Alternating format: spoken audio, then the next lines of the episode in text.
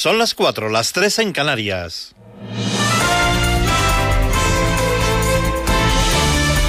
Noticias en Onda Cero. Hola, buenas noches. Madrid capital y otras ocho localidades de la comunidad madrileña están desde las cinco de la tarde en estado de alarma decretado por el Consejo de Ministros extraordinario que se ha celebrado este viernes con la ausencia del presidente Pedro Sánchez que estaba en Barcelona acompañando al rey.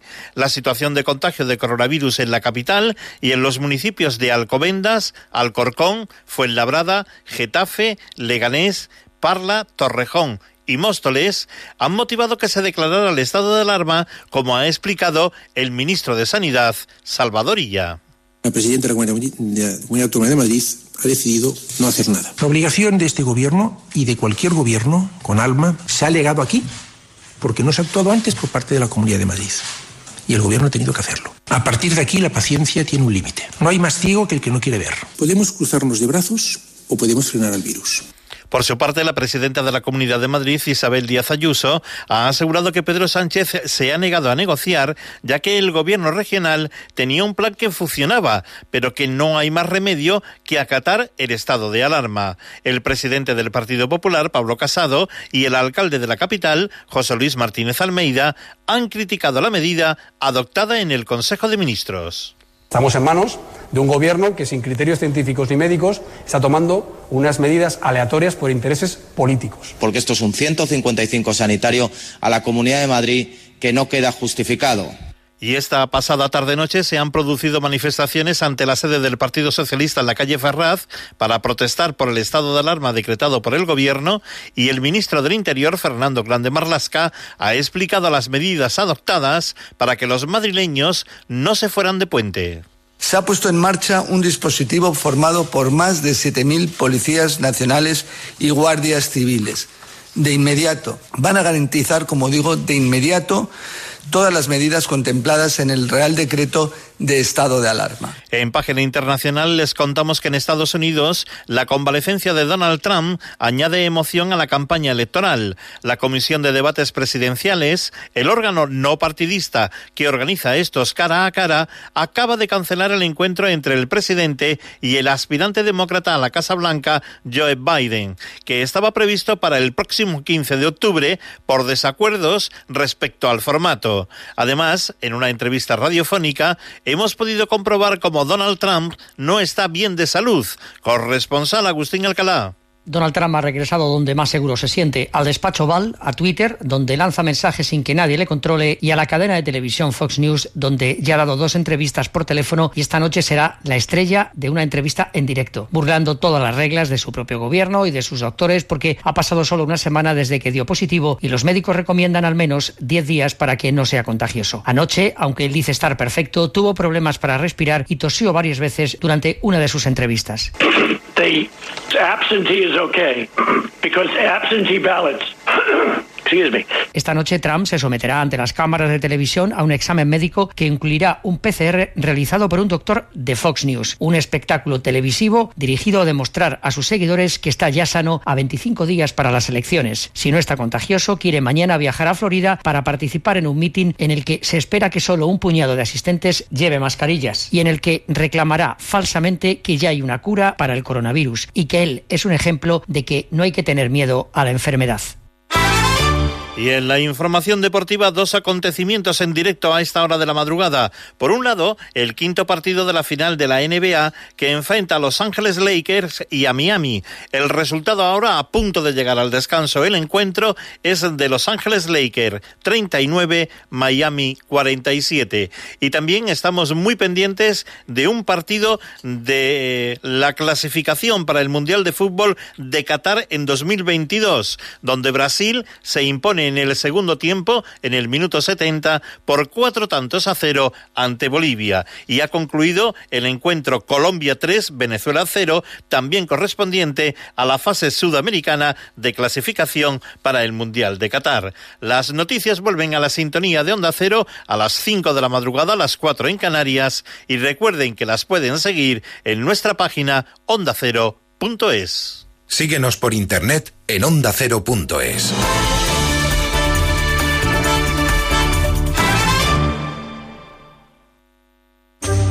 Los fines de semana nos adentramos en lo desconocido, desvelamos misterios de la historia, aportamos nuevos datos y teorías, temas interesantes a debate y entrevistas con expertos. La Rosa de los Vientos, misterio e historia con Bruno Cardeñosa. Este fin de semana, sábado y domingo a la una de la madrugada. Te mereces esta radio. Onda Cero, tu radio.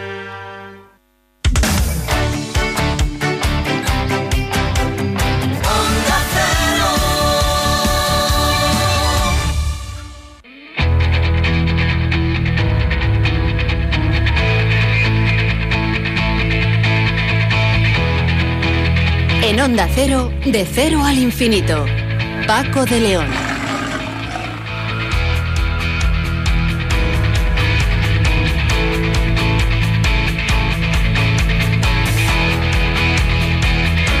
Señoras y señores, eh, bienvenidos a esta cita semanal aquí en Onda Cero y muy buenas madrugadas para todos. Hoy con una serie de asuntos que vamos a compartir con ustedes en este programa diferente para gente curiosa que seguro van a ser de su interés. Vamos a empezar charlando con el catedrático de microbiología de la Universidad de Navarra, el doctor Ignacio López Goñi, que nos va a hablar de un artículo que ha coescrito con un compañero de la Universidad del País Vasco, en el que hablan de las 10 razones por las que nos encontramos en la situación actual respecto a la COVID-19, situación que, como ustedes saben, no es precisamente muy buena. Bueno, pues eh, la COVID y las razones y el momento en que estamos viviendo servirán de apertura de nuestro programa. Con Miguel Herrero, investigador del Instituto de Investigación en De la Alimentación, vamos a intentar, bueno, va, a intentar demostrar nuestro invitado eh, los mitos en alimentación, desmontando mitos en alimentación, es el título de una conferencia que dio a comienzos de mes y en la que habló de todos estos asuntos que hoy compartirá con nosotros. Javier García Samaniego es jefe de sección de patología del Hospital de la Paz en Madrid y él nos va a explicar por qué tres investigadores, dos americanos y un británico, han conseguido el Premio Nobel de Medicina 2020, un descubrimiento que hicieron en su momento que ha salvado muchísimas vidas. Hoy no se pierdan la sección de Sonsoles Sánchez Reyes porque nos va a contar la historia fascinante de aquel gran escapista, dicen que el mejor que ha habido en la historia, el gran Houdini. José David de la Fuente nos hablará de un magnífico y extraño matemático actual, ¿eh? Eh, que afortunadamente todavía vive en San Petersburgo. Se llama Grigory Perelman y ha sido capaz de resolver un problema matemático complejísimo que estaba pendiente de ser resuelto desde el año 1904. Se llama la conjetura de Poincaré. ¿En qué consiste esa conjetura? Bueno, nos lo explicará el profesor de la Fuente y nos hablará de la curiosa vida que lleva a cabo este genial matemático. En Héroes sin capa, David Ferrero nos trae hoy el caso de un guardia civil que pertenece al grupo de rescate en montaña, los Grain, que después, atención, asómbrense, es no es ninguna broma, va en serio. Después de sufrir un grave accidente en acto de servicio, cayó desde, me parece fueron 30 metros o una cosa así, y sufrió mm, distintas fracturas. Bueno, pues después de sufrir este grave accidente, por supuesto en acto de servicio, ha sido obligado a pagar los gastos sanitarios que ascienden a unos 15.000 euros por su estancia hospitalaria, eh, su ingreso en la UCI y la intervención quirúrgica a la que fue sometido. ¿Cómo es posible esto? ¿Qué es lo que ha pasado? El propio Guardia Civil del, del Grain nos lo va a contar. Pilota, como siempre, en la nave el comandante Nacho García, este, esta Enterprise de Onda Cero, que hoy va a ser amenizada en este vuelo por el gran Gilbert O'Sullivan.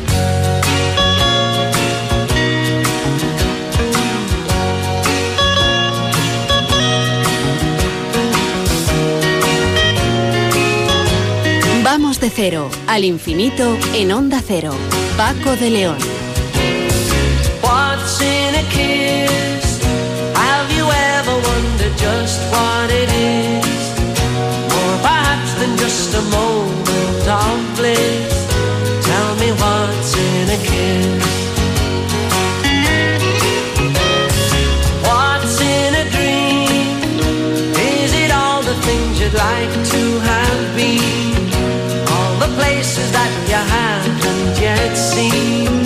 Tell me what's in a dream. I know it's really rather stupid of me, but I honestly don't know. Every time I try to find a solution, I'm surprised at how quickly I've become so slow.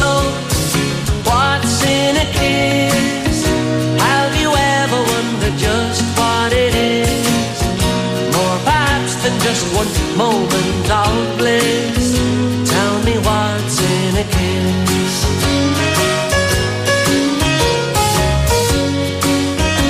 Durante los meses de marzo, abril y mayo, como ustedes recordarán, España batió bastantes récords negativos. Fue uno de los países con mayor número de casos de COVID-19 y fallecimientos por esta causa en proporción al número de habitantes. En este momento, España lidera el número de infectados y de muertes registradas en Europa durante las últimas semanas. Ya no hay duda de que nos encontramos inmersos de pleno en una segunda ola de la pandemia y la situación evidentemente es preocupante. En los últimos meses se han publicado artículos en revistas especializadas sobre la necesidad de evaluar de forma independiente la respuesta de España a la crisis de la COVID-19, algo que los eh, científicos ya reclamaron, no precisamente ahora, sino hace tiempo. Hay un artículo muy interesante que me ha llamado la, la atención y que habla precisamente de todo esto, un artículo firmado por eh, Ignacio López Goñi, catedrático de microbiología de la Universidad de Navarra, y Juan Ignacio Pérez Iglesias, catedrático de fisiología de la Universidad del País Vasco. Entre otras cosas, en este artículo se plantean las razones por las que está ocurriendo esto, porque uno puede entender que la primera ola de la, de la pandemia eh, nos pilló a todos descolocados, sobre todo los, a los expertos, a, lo, a, los investigadores, porque esto, como alguien dijo, fue un tsunami imprevisible, no sabía mucho acerca del virus, no sabía cómo, muy bien cómo se transmitía, bien, de acuerdo. Pero ahora, en esta segunda ola, se conoce mucho más del virus, se conoce más cómo actúa, se conoce más, se conocen más las vías de, de contagio. Entonces, ¿qué está pasando y qué está fallando? Ignacio López Goñi, catedrático de microbiología de la Universidad de Navarra y uno de los autores de este artículo. ¿Qué tal? Muy buenas noches. Muy buenas noches. Bueno, pues la primera pregunta eh, no tiene duda, eh, es obligada. ¿Por qué España se encuentra en una situación tan mala en estos momentos? Bueno, probablemente las, las razones eh, sean varias, ¿no? Pero cuando hemos ido en este artículo analizando un poquito, bueno, pues qué nos hace pensar por qué estamos tan mal, pues eh, hay algunas cosas que son bastante evidentes, ¿no? En primer lugar, diríamos la falta de liderazgo, ¿no? Esto no solo ha ocurrido en España, ha sido eh, casi, eh, es algo que nos, lo vemos en muchísimos países a nivel internacional. Son muy pocos países en los que había habido líderes que, bueno, que hayan propiciado consensos, que hayan, sobre que se hayan rodeado de los mejores, independientemente de su ideología, ¿no? Pero eso quizá en España también ha sido ha sido evidente esa falta de flexibilidad para buscar consensos. Unida a esto, a la falta de liderazgo, la descoordinación, que en España sí que ha sido eh, evidente, ¿no?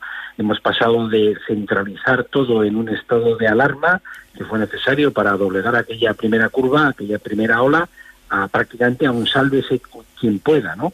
Y no nos damos cuenta que el virus al virus le da igual que la competencia sea autonómica o estatal, ¿no? Mm. A esa falta de descoordinación podríamos unir también, que es algo característico de nuestro país, probablemente eh, la politización del tema, ¿no? Es decir, la crispación política, el, el, el, la falta de coordinación y, y, ese, y ese, esa bronca política que en unas condiciones tan graves, tan dramáticas y con las consecuencias eh, tan importantes que va a tener esto a nivel social y económico, pues es realmente eh, dramático, ¿no? Y además esto es lo mejor para que se siga transmitiendo el virus, ¿no? Pero la descoordinación, ahora mismo puntualizaremos algunas cosas porque pretendemos que nos comente las 10 razones que ustedes han publicado en este, en este artículo. Yo no sé si con lo del gobierno central, el estado de alarma, luego el paso al poder de las uh, autonomías, eh, esto ha liado más la madeja. Pues efectivamente, son, son esas razones que hemos comentado, ¿no? Eh, la descoordinación, la politización, la crispación, eh, en otros países, por ejemplo, en, en, Italia, ¿no? ¿Por qué Italia ha ido, ha ido tan bien, ¿no? Pues una de las razones eh, que, que, han dado, que se ha dado en Italia, es esa excelente coordinación que ha habido entre el gobierno central y las regiones en Italia, ¿no? Aquí eh, y, y fuimos también muy rápidos en la desescalada, que es otra de esas diez razones, ¿no? Mm. Y, y, realmente mm, priorizamos el, el, ocio, las vacaciones y, y, el turismo, hicimos muy rápidamente la desescalada y rápidamente se pasó todo a las comunidades autónomas. Que efectivamente estamos en un país descentralizado, pero tenía que haber habido y tiene que haber una, una coordinación entre las distintas entre las distintas autonomías. Y llegamos al punto 3. Para introducir este punto 3 que señalan en este artículo, me estoy acordando de ese manifiesto público que han hecho un montón de científicos de, distintas eh, organizaciones eh, y, y, y tiene un titular demoledor que dice, ustedes, se refiere a los políticos, mandan en la sanidad, pero no saben. Entonces, eh, claro, eh, ¿cómo tomar decisiones cuando no se sabe? Y hablan ustedes del equívoco papel de la ciencia. ¿Qué ha ocurrido? Bueno, efectivamente, las, en este tipo de situaciones las, las decisiones tienen que estar basadas en evidencias científicas. Pero al mismo tiempo, eh, a ver, hay que tener un poquito también de humildad desde la ciencia, en el sentido de que, bueno, a ver, no lo sabemos todo y sigue habiendo mucha incertidumbre también a nivel científico. La ciencia siempre, siempre es incertidumbre porque siempre está avanzando. Y el político lo que quiere son certezas. Y, y certezas en este momento no hay muchas, ¿no? Pero es verdad que las decisiones eh, las, se tienen que estar basadas en evidencias, en las pocas evidencias científicas que podamos ir teniendo, ¿no? Lo que pasa es que es importante también lo del equívoco papel de la ciencia viene a que algunos políticos lo que han hecho es, digamos, ampararse en la ciencia. Decir, no, no, yo lo que diga la ciencia, yo lo que digan los expertos. Primero habrá que ver si hay realmente un comité de expertos multidisciplinar independiente para, para proponer una serie de medidas, ¿no? Pero luego no hay que olvidar que la ciencia lo que hace es asesorar. La ciencia lo que te hace es, bueno, decir, interpretar algunos resultados. Pero el que tiene que tomar las decisiones y el que se responsabiliza de las decisiones es el político. Y es el político el que al final tiene que tomar las decisiones, amparado efectivamente por un, por una, por un asesoramiento científico, pero la responsabilidad es del político, no de la ciencia. Uh -huh.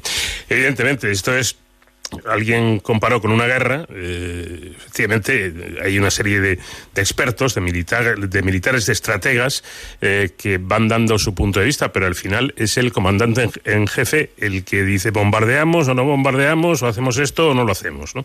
Y, el que, y el que se responsabiliza de la decisión. Claro, claro, evidentemente, él la toma y, él, y sobre él pesa esa responsabilidad. Por cierto, le he leído, aparte de en este artículo en, en redes sociales, algún comentario que me gustaría comentar antes de seguir con estos 10 puntos. Eh, y ha sido el papel de los políticos, creo que más o menos ya lo ha comentado, y el papel de los medios de comunicación. Y nos da usted un palo a los medios de comunicación. ¿En qué hemos fallado? ¿O en qué estamos ver, fallando? Sí, a ver, es, es, muy difícil y yo creo que esto será motivo de estudio, ¿verdad?, en, mm. las, en las universidades y en las de cómo comunicar en tiempos de crisis, ¿no?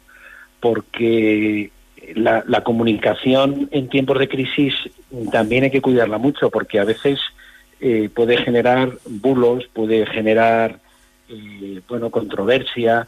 Yo creo que también ese, esa especie de contador que hemos tenido de cada día ver el número de casos, eh, bueno, pues, pues igual tampoco es lo más acertado para la población. La población tiene que estar informada. Pero según cómo informemos, podemos dar una falsa sensación también de, caos y de, y de, crisis total. Si nosotros estamos viendo un contador que cada día, ¿verdad? Un muerto más, un muerto más, un muerto más.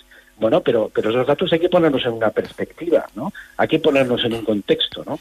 y a veces yo creo que bueno eh, esa manera de, de, informar pues también ha sido dañina también para la, para la propia población ¿no? Mm. Hombre, yo no, no, voy a tratar aquí de, de defender a, nadie, ¿verdad? Pero me da la sensación, puede, aparte de, de- de casos aislados que, en esta profesión, como en la suya y como en cualquiera, pues a ver los hilos, ¿no? Pero yo creo que eh, los medios de comunicación hemos contado lo que nos contaban los datos oficiales. Si los datos oficiales eran mm, un poco eh, que jugaban al despiste, pues claro, la responsabilidad no es nuestra. No digo, no digo que lo hayamos hecho todo bien. Usted habl- ha hablado de la humildad de la ciencia, profesor, y me parece que ese es otro tema importante. Yo le aseguro que no soy sospechoso porque defiendo a los científicos a capa y espada. Pero tampoco olvido que ha habido informaciones contradictorias. Entiendo que según han ido ustedes conociendo eh, más datos sobre el asunto. Por ejemplo, lo último, lo del contagio por aerosoles, por, el, aire y demás. Eh, yo le podría poner 14 entrevistas a 14 científicos diferentes que ha hecho un servidor eh, asegurando categóricamente que el contagio era de persona a persona. Y ahora de pronto no es solo de persona a persona. Quizá habría que cuidar también eh, este aspecto, ¿no? De decir, bueno, voy a decir esto, pero siempre teniendo en cuenta que es lo que sabemos hasta ahora y que igual mañana no es exactamente así, ¿no? eh, eh, vamos, no puedo más que darte toda la razón. ¿eh? Yo mismo, si hacemos un poco de meroteca, ha habido momentos en los que efectivamente repetía también ese mensaje, porque es el que efectivamente nos llegaba, donde se ha primado probablemente ese contacto a través de gotículas, en los que incluso decíamos, bueno, las mascarillas de momento no son necesarias, etcétera. Pero eso también es entender cómo funciona la ciencia. Como he dicho antes, la ciencia son incertidumbres, la ciencia está constantemente avanzando y lo que necesitamos, necesita el político. Y también es verdad que necesitamos la sociedad, en este momento son certezas. Y eso no lo, te lo va a dar la ciencia. La ciencia muchas veces eh, bueno, va avanzando, se contradice, hay que esperar a que se confirmen una serie de datos. Un problema que hemos tenido también los científicos en este momento es que jamás se había publicado tanto sobre ciencia sobre un virus como en este en este momento. En este momento tenemos 54.000 artículos sobre el coronavirus y la enfermedad. La cantidad de información es tal que ni siquiera nosotros mismos somos capaces de digerirla. Eso necesita tu tiempo. Y efectivamente ha sido un problema de todos. Yo no voy a decir que es un problema de los medios de comunicación. También te diré que ha habido medios de comunicación donde han hecho una labor excepcional. Es decir, jamás se ha hablado tanto de ciencia y de algunos aspectos complejos y se ha explicado también en algunos medios de comunicación, en la radio, algunos programas de televisión, algunos medios escritos que han hecho infografías espectaculares. O sea que también se ha hecho mucha labor eh, pedagógica. Yo creo que aquí, a ver, todos tenemos eh, que decir con humildad que, bueno, efectivamente, o sea, que, que nos hemos confundido, o más que confundido, que el conocimiento ha ido avanzando poco a poco, ¿no? Bueno, llegamos al punto 5. ya lo ha comentado mm, como mínimo Soslayo hace, hace un momentito, pero me parece que es importante. La controversia política. Y, en esto sí que estoy de acuerdo con ustedes. Eh, la pandemia o un problema sanitario no es un problema político, es un problema sanitario, comunitario, por lo tanto. Pero da la sensación de que los políticos eh, han estado dando eh, órdenes, mm, por así decirlo, pensando más en el rédito político que en el, que el problema se solucione. Sí, y eso lo que ha generado al final es que la población se está adhiriendo a determinadas medidas dependiendo del político que las diga. Y eso es un error. Es decir, las medidas tienen que ser objetivas. Eh, y lo que no puede ser es, bueno, pues yo como lo dice este, que es de mi partido, esto es lo que hay que hacer, y como lo dice el otro, eh, está, está mal, ¿no? O estos datos que me da este, que es de mi partido, me los quiero los que da el otro. Es decir, este, este planteamiento al que hemos llegado es realmente eh, desastroso, porque, mm, eh, eh, es lo insisto, es lo mejor para el virus y lo peor para controlar una pandemia de este, de esta- de este calibre, ¿no? Yo creo que eh, se está reclamando, pero desde todas las instancias de la ciudadanía, es, oye, es necesario un pacto de Estado, es porque la situación, no solo, o sea, a mí me da más miedo la situación político-económica social que viene después que el propio virus, porque el bofetón que viene a continuación, como digo, económico y social, eh, es, es impresionante. Es- Esto es lo más parecido a una guerra que hemos vivido eh, nosotros, ¿no? Y entonces es necesario un pacto de Estado. Es necesario un pacto de Estado en tema básico de, de salud, de investigación también, porque la investigación y el conocimiento es lo que nos sacará de esto, pero yo lo ampliaría también a, a educación y a economía, evidentemente, porque después eh, es decir, eh, eh, estamos en una situación como no hemos vivido en muchísimos años. ¿no? Mm. Y esto, por ejemplo, es un mensaje para la gente joven. Cuando la gente joven dice, bueno, si es que a mí el virus no me va a afectar porque yo estoy cachas y porque afecta solo a los... Sí, pero las consecuencias que tiene esto, económicas, por supuesto que te van a afectar y muchísimo. Es decir, el desastre que viene después es lo que es necesario un pacto de Estado, ¿no? Un impacto de Estado y un impacto social, es decir, de la sociedad, ¿no? Claro, eh, ahí llega usted a un punto muy interesante y es que eh, ha habido también bastante controversia, bastante discusión eh, entre aquellos que decían hay que priorizar absolutamente el asunto sanitario. Otros decían no, no, hay que, que con lo que hay que tener en cuenta también es las consecuencias de, pues no sé, de los confinamientos y, y de todo esto. Yo entiendo que debe ser muy, muy complicado eh, poder coordinar ese, ese tipo de, de acciones y sobre todo maridar eh, lo sanitario con lo económico, siendo las dos cosas muy importantes. Recuerdo el profesor García Sastre que desde, la, desde el Monte Sinaí eh, nos decía que el, acabar con el virus era relativamente sencillo. Confinando a todo el mundo, a todo el mundo es literal durante un año. Pero eso me temo, doctor, que es inviable. Claro, o sea, hay que, hay que mantener la vida, pero hay que mantener el medio de vida. Eh, ¿Cómo se hace eso? Eh, eso ya no es ciencia, efectivamente eso es política, eso es gestión, ¿vale?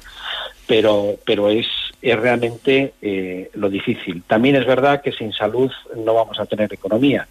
Por eso, eh, es decir, el combinar las dos cosas, esto ya escapa, digamos, de, de la ciencia. La ciencia lo que te puede decir, oye, esto realmente es lo óptimo que habría que hacer, pero por eso he dicho al final, o sea, lo he dicho antes, o sea, es el político el que tiene que tomar la decisión, el que se tiene que responsabilizar y el que tiene que... Pero mm, mm, volvemos a los 10 puntos estos que estamos hablando. Sí. Por eso es bueno analizarlo, porque hay cosas que se han hecho mal, que se pueden hacer mejor y que es importante para las siguientes olas que puedan venir, porque ahora estamos en una segunda ola, es distinta a la primera, pero no cabe duda que es una segunda ola y que puede seguir y, y que puede y que puede colear, ¿vale? Ya. Llegamos al punto 6, falta de pedagogía y de transparencia. Pues eh, sí, es, eh, volvemos a lo de eh, comunicar en tiempos de crisis, ¿no? Yo creo que la transparencia es fundamental. La transparencia es decir todo lo que sabes, pero también lo que no sabes, ¿no? Y sobre todo explicando a la gente las razones. No vale escudarse, como hemos comentado, oye, no, lo que digan los expertos. Bueno, no, pero tú explícame por qué tomas esta decisión. Porque en el momento en que la gente entienda las decisiones y vea que no son arbitrarias, las las va, va, a tomar como suyas propias, ¿no?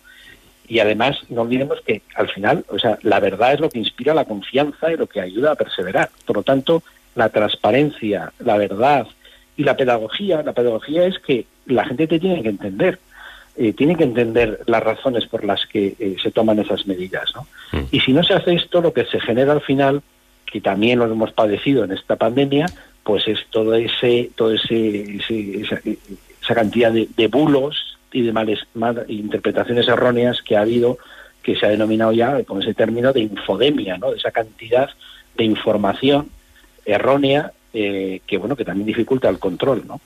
Estoy de acuerdo porque me parece que, como decíamos en mi época de estudiante, en las larguísimas ruedas de prensa que se ofrecían prácticamente a diario, se metía demasiada paja. Y eso, bueno, en un examen a lo mejor eh, cuela, ¿eh? pero en este caso me parece que no cuela porque esas explicaciones tan largas han sido eh, a su vez bastante confusas, lo que daba pie a pensar, uy, este no me está diciendo todo lo que sabe, no me está diciendo la verdad.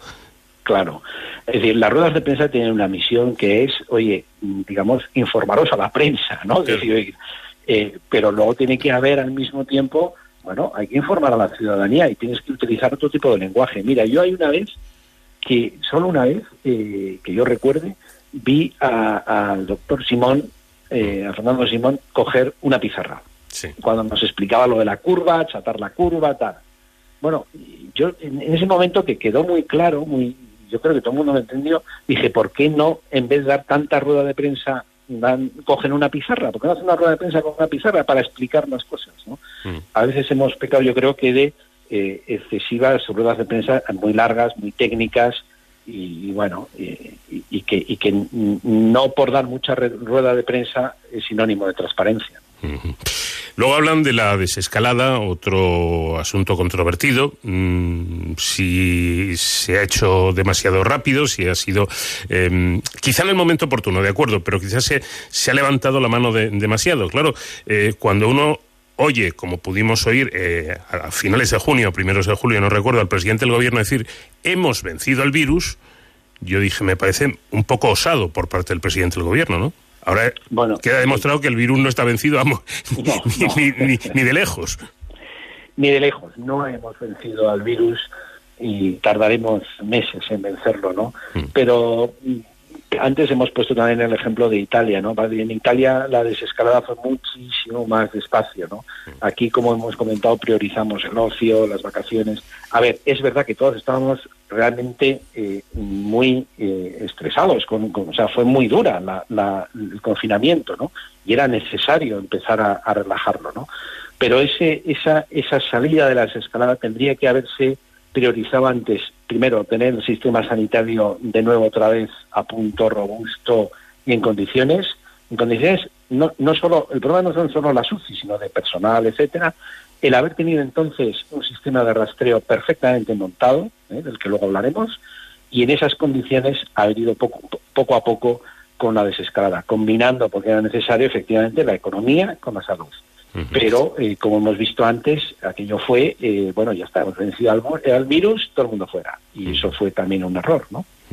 Desescalada rápida, quizá demasiado rápida, y como mm, dice el artículo en el punto 8, y, como contrapunto, respuesta lenta y falta de contundencia. Eh, esto, como hemos dicho, es, lo más parecido a una guerra, ¿no? Mm. Y, en, estos, contra este enemigo sutil y silencioso que es el virus, hay que actuar con contundencia. En las, en las pandemias hay que actuar con rapidez y contundencia. Es mucho mejor pasarte, ¿verdad? Sobreactuar que quedarte corto si realmente mm, sobreactúas y luego no pasa nada, pues te criticarán de que, oye, te has pasado con, eh, con, los medios o con lo que fuera. Bueno, pues habrá que aguantar la crítica.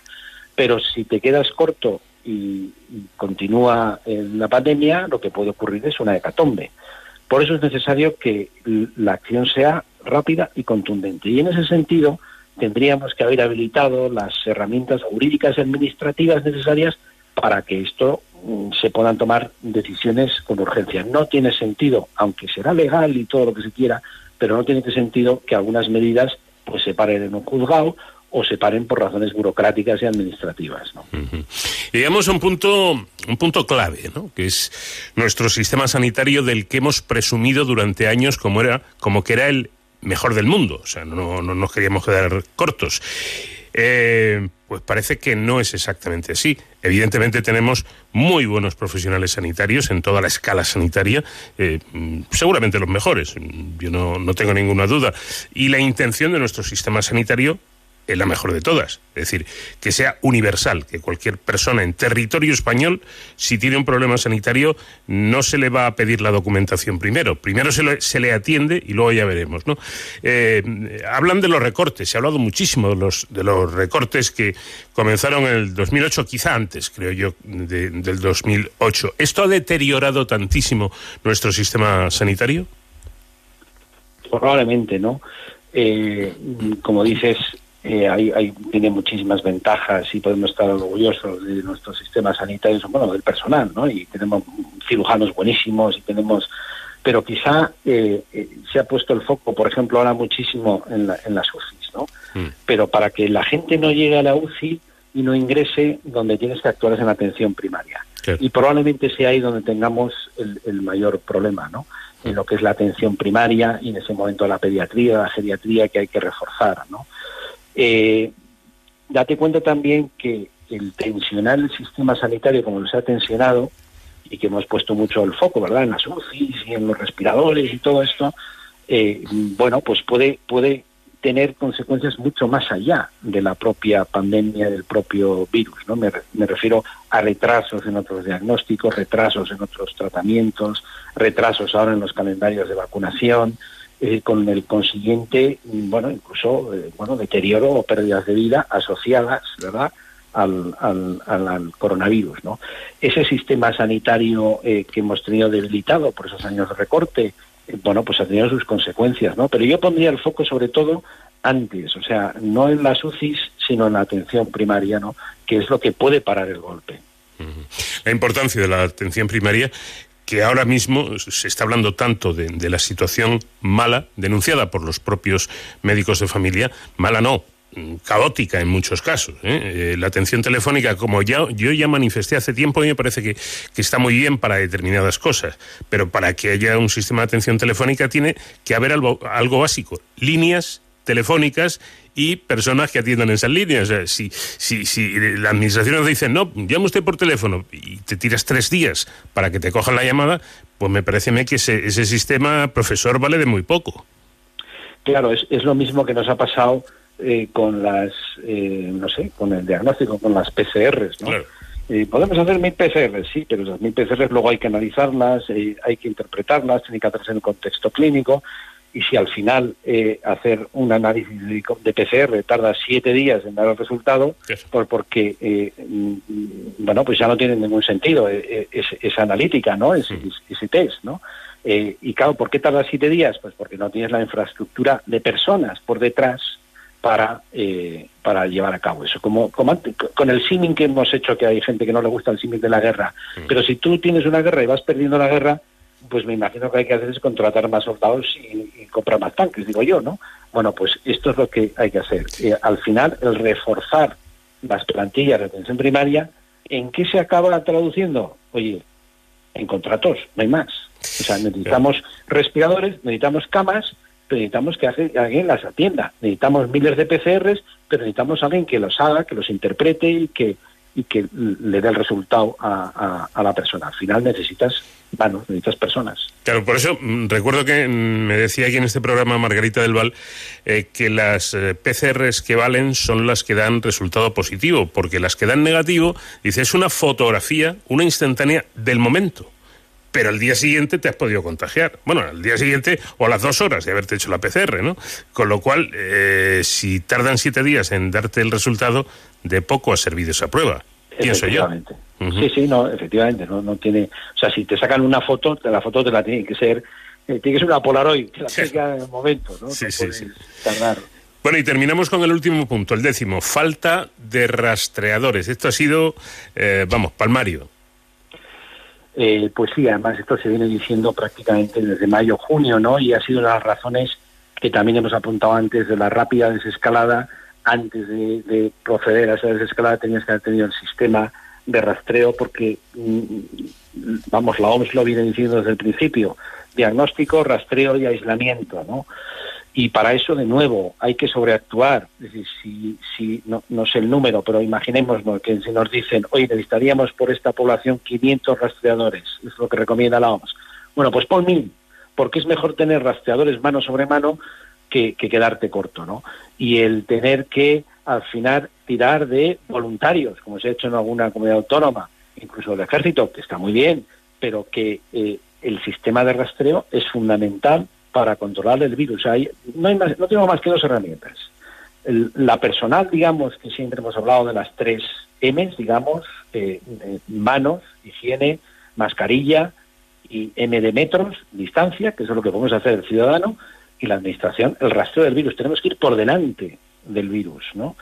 Y, y, y la única manera de ir por delante del virus es ese sistema del rastreo que para que no colapse necesitamos rastreadores, ¿eh? uh -huh. porque si no lo que al final, claro, si cada rastreador, si no, si no dan abasto, es cuando ya el sistema se te desborda, comienza la transmisión eh, comunitaria y, y, efectivamente tarda una semana en dar un resultado que ya no tiene ningún sentido, no tiene ningún valor. Bueno, pues todo este artículo se resume en algo bastante contundente, que es duro, pero parece ser que es bastante real. Dicen estos dos catedráticos que lo que ha ocurrido en España durante el pasado verano ha sido un fracaso colectivo, porque los individuos, la sociedad también tienen, también tenemos nuestra parte de responsabilidad y seguramente de culpa. Yo voy a cometer ya en el último minuto una pequeña maldad con usted. Profesor, ¿se atreve a darnos una fecha para que vuelva la normalidad, no la nueva normalidad, sino la normalidad? la normalidad normal. Sí, sí, la de toda la vida, vamos. Pues evidentemente este verano va a ser muy perdón, este invierno va a ser muy complicado porque aquí van a coincidir los resfriados, la gripe, el coronavirus, esto va a ser complicado. Y yo creo que los primeros meses de 2021 van a ser complicados. Yo no me atrevo a una fecha porque no, no tengo una bolita, ¿verdad?, de, de ver el futuro. ¿eh? Pero vemos que esto va a ser complicado y que viendo la intensidad que tiene esta segunda ola, que efectivamente es distinta de la primera, pues esta es una ola de diagnosticados, ¿no? no de enfermos y de muertos, de momento, porque las tendencias son preocupantes, pero vemos que esto, eh, yo creo que esto va a colear durante bastantes meses. De manera que esa normalidad normal a la que todos esperamos, eh, yo, yo creo que mm, vamos a tardar varios meses. ¿eh? Bueno, pues paciencia, paciencia y responsabilidad, por supuesto, y a intentar actuar lo mejor posible. Ignacio López Goñi, catedrático de microbiología de la Universidad de Navarra y uno de los firmantes de este artículo. Ha sido un placer charlar con usted y le agradezco el tiempo que nos ha dedicado. Eh, el placer ha sido mío y muchísimas gracias por interesaros y muchísimo ánimo a todo el mundo.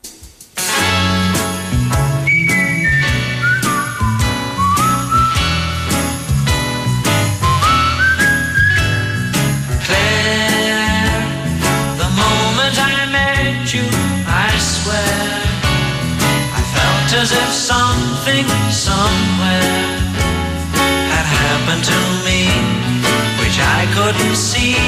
And then, the moment I met you again, I knew in my heart that we were friends. It had to be so, it couldn't be no. Try.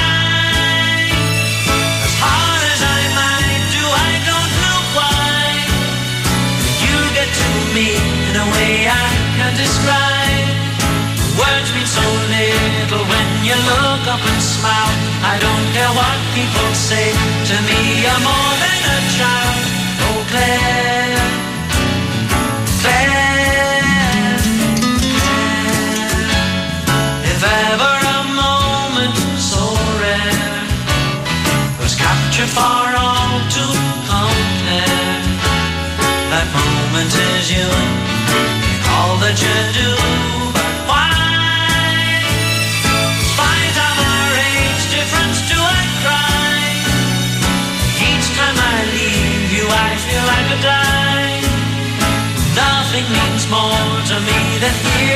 Say, I'm going to marry you. Will you marry me? Oh, hooray.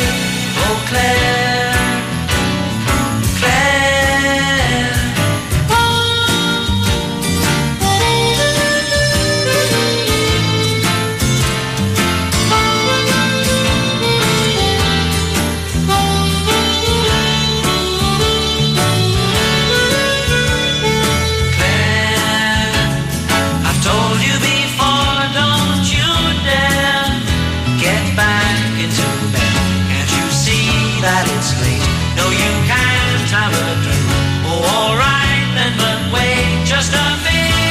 Saben ustedes que en los últimos tiempos lo de la alimentación está adquiriendo bastante importancia. Hombre, preocuparnos por nuestra alimentación yo creo que es algo bueno, es algo importante y, saludable porque cada vez está demostrado eh, con, con más seguridad de que lo que comemos es importantísimo para nuestra, para nuestra salud. Lo que, lo que ocurre es que eh, yo no sé si tanto a moda por los alimentos y por cuidar la alimentación realmente nos está haciendo un favor o no, porque yo creo que hay bastantes mitos acerca de la alimentación. Bueno, el pasado día 1 se celebró una de esas conferencias eh, que se han puesto en, marcha por parte del, del, CSIC dentro del ciclo que sabemos de, no, no el de los libros, es lo mismo, pero trasladado a las conferencias donde, bueno, pues siempre algún experto habla de distintos temas. En este, en este caso ha sido el investigador Miguel Herrero que eh, trabaja en el Instituto de Investigación en Ciencias de la Alimentación y el título de su ponencia fue ese, Desmontando los mitos de la alimentación. Miguel Herrero, ¿qué tal? Buenas noches. Hola, buenas noches, ¿qué tal? ¿Es verdad? ¿Hay muchos mitos en esto de la alimentación? Sí, indudablemente eh, existe bueno una, una, gran variedad de mitos que además pues van cambiando ¿no? con, con el tiempo a lo largo del tiempo van surgiendo unos y, y otros desaparecen pero sí eh, parece que siempre tiene que haber un, un número grande de mitos que, que está rondando ¿no? por la sociedad uh -huh. ¿Y, y, esto mm, en realidad son modas o, o qué es bueno, tiene, tiene un componente de modas, indudablemente, pero también tiene otro, otros componentes, ¿no? Como por ejemplo, eh, bueno, pues el hecho de que como, como consumidores nos preocupamos por la alimentación que tomamos y siempre estamos, pues evidentemente alimentarse es un acto que hacemos voluntariamente, con lo cual pues nos preocupa eh, saber que estamos comiendo o eligiendo comer lo, que es mejor para nosotros en un momento dado. Y, y gracias a esto pues también pues eh, eh, hay determinados colectivos o individualidades que, que, se, que digamos que se aprovechan de esto para, pues para lanzar mitos que que no tienen nada que ver con la realidad, ¿no? Las modas, sin, sin, sin, lugar, sin ningún lugar a dudas, son también eh, muy importantes y, y, y, y, es verdad que el mercado alimentario o el, o el entorno del, de la alimentación siempre está eh, eh, plagado de, de, modas diferentes, ¿no? Que van surgiendo constantemente. Yo no quería ser mal pensado, pero es que me da la sensación de que aquí hay mucho negocio detrás, ¿no? Bueno, efectivamente, como todo lo que nos rodea prácticamente en la vida, pues eh, la alimentación también es un negocio. Entonces, eh, cuando surgen modas eh, de este tipo, que salen alimentos nuevos, pues no sé si eh, va primero el negocio y después la moda, o la moda la sigue el negocio. Pero lo que está, lo que está claro es que normalmente estos alimentos que están rodeados por mitos, que realmente no tienen una base científica, sino que, bueno, pues se les, se les presupone una serie de actividades o de funciones que no están demostradas, pues casualmente suelen ser bastante más caros, es cierto, que, que, que, los alimentos convencionales que sí que sabemos que son que son buenos para la salud, por claro. así decirlo. ¿no? Aparte de bastante más caros, es que yo tengo mis reticencias ante esto porque alguien que dice ser nutricionista, sí. sin, sin especificar muy bien qué es un, nutri un, nutricionista, pues dice que no sé, que los yogures de no sé qué son estupendos para el colesterol. Eh, sí. Yo sinceramente no me pondría en manos de nadie así, o no haría caso a, a alguien que declara esto sin más.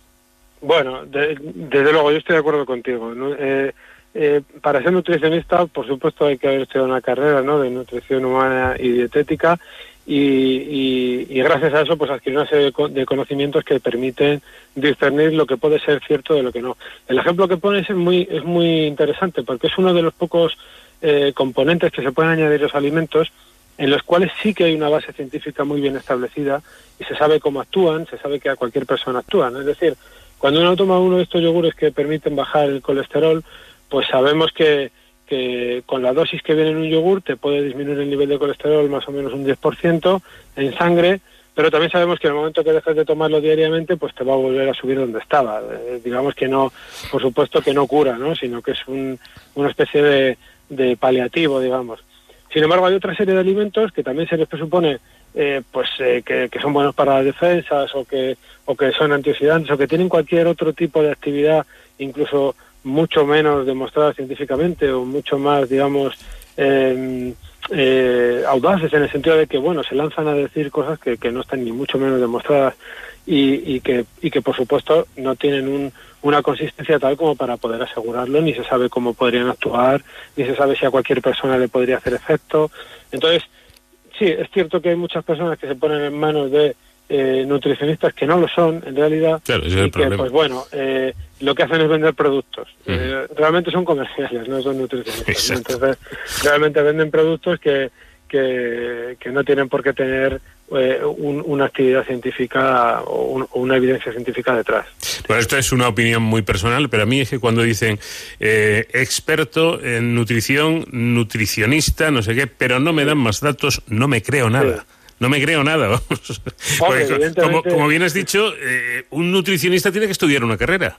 Sí, sí, por supuesto. Claro. Eh, lo que pasa es que hoy en día también estamos en un mundo muy comunicado, que eso tiene muchas cosas buenas, pero también tiene algunas negativas. Y es que, eh, por ejemplo, sin ir más lejos en Internet, pues cualquiera se puede llamar a sí mismo lo que quiera, nutricionista, mm. experto o lo que uno quiera, sin que sin que haya que demostrarlo, ¿no? O sin que haya un aval detrás que realmente diga, pues esta persona es un experto. Entonces, eh, hay mucha información y mucha información incorrecta y, y, y mucha información que, que se utiliza interesadamente, digamos, ¿no? O sea, a lo mejor no desde el punto de vista de mentir, pero sí de utilizar, eh, por ejemplo, estudios científicos de manera sesgada, ¿no? De forma que puedas decir una cosa cuando realmente el estudio científico no está diciendo eso. Pero tú aún así cites ese estudio. ¿Dónde habría que dirigirse eh, si realmente queremos eh, mejorar nuestra alimentación? ¿A quién hay que dirigirse? Bueno, yo me, dirigiría, yo me, me dirigiría a un, eh, a un nutricionista eh, dietista, evidentemente titulado, ¿no? Porque es la persona que, que ha estudiado en este campo y que tiene los conocimientos pues para poder, primero, eh, analizar qué tipo de dieta llevas, qué problemas puedes tener asociados a esa dieta y qué dieta puedes tomar para mejorar tu salud en un sentido muy amplio, ¿no? Porque cuando estamos hablando de dieta, digamos que es eh, cambiar los hábitos dietéticos, ¿no? Cambiar a lo mejor los hábitos alimenticios y alimentarse de otra manera. Desde luego que un dietista, eh, yo desconfiaría si te dice, pues con tomar una cucharada de estas semillas de chía en el yogur cada día vas a mejorar tu salud. ¿Me entiendes? O sea, eh, tienes una persona que eh, haga unas recomendaciones generales y, y que puedan ser efectivas desde un punto de vista amplio, de manera que tu salud mejore, pero eh, vamos a ver, no podemos esperar milagros tampoco. Es decir, eh, cualquier cosa que, que, que se venda como un milagro, como una panacea, pues es para desconfiar, desde luego. Pues eh, hay que dirigirse a un nutricionista, pero de verdad, que lo sea de, Sí, de sí, verdad. Ojo, ojo con esto. Bueno, vamos con algunas cuestiones que están muy de moda. Por ejemplo, eh, lo de no comer gluten. Eh, No deben comer gluten los, los celíacos, pero es que ahora están eh, eh, quitando de su, de su dieta el gluten muchas personas que no son celíacas. Así es, sí. Es, es una de estas modas que hay, que posiblemente pues viene de, de pues de celebrities o de gente así conocida que habla pues en la televisión o a través de sus redes sociales, etcétera, y pone de moda este tipo de cosas. Entonces, hay gente que decide mm, unilateralmente, y con esto quiere decir que sin, sin haber hecho una visita médica, sin tener una recomendación detrás de que puede ser positivo para su salud, pues dejar de comer gluten cuando realmente no tiene ningún problema para digerir el gluten. Entonces se asocian a lo mejor eh, síntomas que tienen personas que son celíacos y que sí que tienen un problema grave que hay que tratar con síntomas que tienen propios por cualquier razón o porque lo ven así, dejan de comer gluten automáticamente y piensan que con ello van a mejorar su salud. El gluten, pues son proteínas que están fundamentalmente en cereales, ¿no? Entonces, si uno deja de comer, digamos, alimentos que son ricos en cereales mm, en abundancia, como puede ser una persona que coma demasiado pan o demasiadas pizzas, hamburguesas, pastas, de todo, ¿no? Que puede tener cereales, y lo cambia por otros productos idénticos pero sin gluten, desde luego que no va a tener ninguna mejora en la salud. Y si acaso lo que va a tener es un empeoramiento porque va a dejar de tomar fibra que también está en este tipo de productos. Sin embargo, eh, lo que pasa frecuentemente es que a lo mejor una persona que tiene una mala dieta, rica en todos estos productos que tienen gluten, bollería industrial, etcétera, etcétera, cambia estos productos por una dieta más saludable basada en verduras y en, y en fruta. Entonces, tu salud mejora, te sientes mejor, pero porque estás comiendo mejor, estás comiendo más fruta, más verdura, mejores alimentos, no porque te hayas quitado gluten en sí. Eh, de acuerdo, entonces uno podría seguir comiendo gluten en cierta medida, porque podría seguir comiendo cereales y alimentos basados en cereales y tendría el mismo efecto positivo para la salud, pero por el hecho de que ha mejorado su dieta, no por el hecho de quitarse el gluten. Y en el caso de la leche, eh, la leche, Pues en el caso de la leche, sin sí, es muy lactosa, por ejemplo. El tema de la lactosa es un tema muy parecido, ¿no? Son, en, en los dos casos, la, la intolerancia a la lactosa, al igual que la celiaquía, pues, eh, sinceramente es muy difícil de diagnosticar. Entonces se confunden frecuentemente con síntomas que no tienen nada que ver con ello. Entonces se ha puesto de moda pensar que una persona que tenga algún malestar intestinal o algún tipo de problema con la digestión, pues automáticamente va a ser intolerante a la lactosa, por ejemplo. Empieza a consumir leche sin lactosa, pero sin que realmente eh, haya ido al médico para poder decir, tengo una intolerancia a la lactosa. Entonces, si tú no tienes esa certeza, el tomar productos sin lactosa no te va a dar ninguna ventaja. Eh, de hecho, todo lo contrario, porque lo que puede ocurrir es que con el paso de los años el cuerpo de verdad pierda esa capacidad de procesar la lactosa y entonces sí que te hagas intolerante de verdad cuando en un futuro a lo mejor quieras volver a una dieta eh, normal, digamos, ¿no? En el sentido de que pueda incluir leche con lactosa o productos lácteos que también tengan lactosa. Sí. Eh, en, el, en, el, caso, aparte de este de, con lactosa o sin ella, eh, hay una tendencia a consumir leche desnatada o semidesnatada y desechar la leche entera. Corrígeme, Miguel, si me equivoco. Yo tengo entendido que la grasa que hay, eh, la cantidad de grasa que hay en la leche entera es mínima y, sin embargo, hay una serie de vitaminas que si la tomamos semi o, o desnatada, dejamos de ingerir. Sí, eh, estás en lo cierto. incluso aunque las ingieras porque las añades, pues empeora la absorción, ¿no? Porque está muy ligada a esa cantidad de grasa. La cantidad de grasa que tiene la leche entera es un 3,5% hmm. eh, del total. Y mm, eh, la semidesnatada pues ronda más o menos el 1,5. Digamos que eh, la diferencia en calorías, porque en ese caso pues supongo que alguien estaría, esa decisión está, está basada... Sí, para no engordar, vamos. Exacto, en que una tiene menos calorías que la otra, o la desnatada incluso un poco menos, digamos que para un, consumidor normal tipo no es, no es tan elevada. Es decir, eh, si me pongo a mí como ejemplo, que tampoco consumo mucha leche, pues, eh, principalmente en el desayuno, eh, la diferencia de calorías que voy a tener de tomar un café con leche con leche entera a uno con leche desnatada no va a ser tan elevada y posiblemente pues sí que es cierto como tú dices que esté perdiendo pues esa capacidad de absorber una serie de vitaminas, con vitamina D, que está asociada precisamente pues a la parte grasa de, de la leche, ¿no? Y que es importante también. Bueno, ¿y los, las dietas estas milagrosas, las detox, eh, los superalimentos, todo esto? Esto, volviendo al inicio de nuestra conversación, hmm. es un gran invento comercial. Ahí sí que no hay ningún lugar a dudas, ¿no? Eh, eh, lo que detoxifica dentro del cuerpo pues son los riñones y el hígado que para eso los tenemos no no hace falta tomar nada detox de hecho cualquier eh, fumo, batidos, estas cosas de estos que se venden no tienen ninguna base científica y por supuesto no hacen absolutamente nada, ¿no? Eh, en cuanto a los superalimentos, pues es otro invento comercial, hasta tal punto de que no hay nada en estos alimentos que justifique el super. O sea, eh, ¿por qué uno es superalimento y otro no? No hay ninguna razón. Superalimento es una palabra que, no dice absolutamente nada, porque ninguno de estos alimentos tiene nada mágico o nada eh, súper potente que permita emplear ese término, ¿no? ese prefijo. Realmente, en el mejor de los casos, porque en otros casos ni siquiera, pues en el mejor de los casos son alimentos que son saludables, ¿no? pero tan saludables como otros que ingerimos normalmente en, nuestro, en nuestra dieta tradicional, por así decirlo, como puede ser el aceite de oliva, como puede ser eh, cualquier verdura, ¿no? Comparada, con, por ejemplo, con el cale, que está muy de moda ahora, ¿no?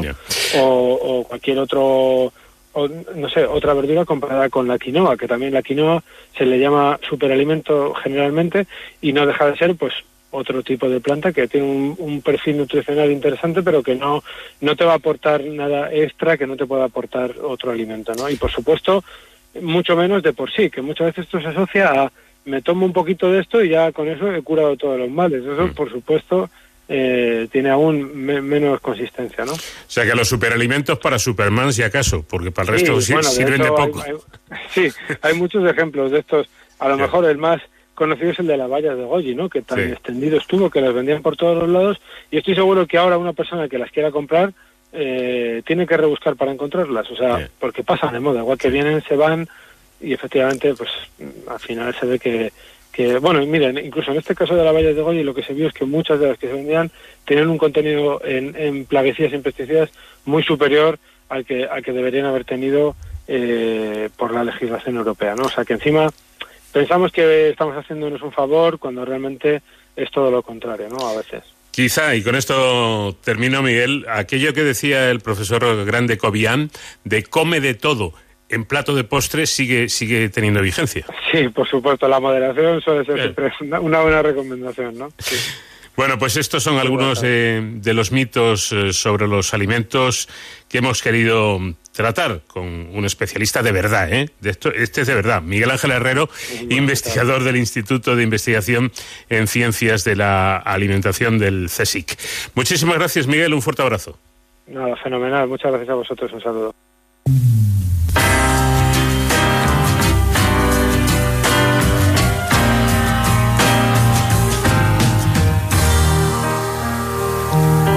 De cero al infinito.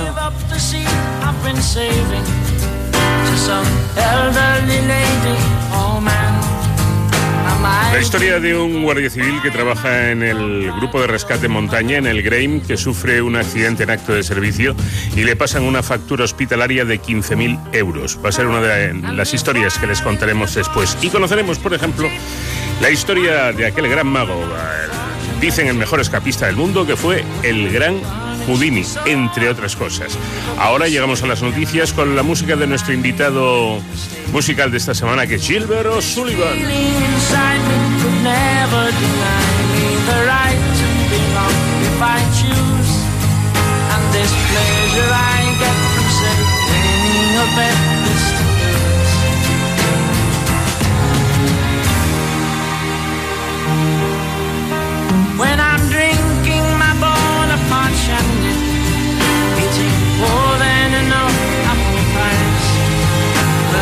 Glance at my screen and see real human beings starve to death right in front of my eyes. Nothing old, nothing new,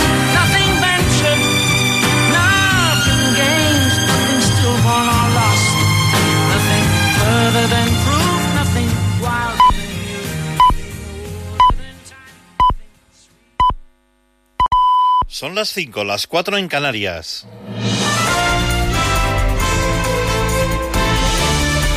Noticias en Onda Cero.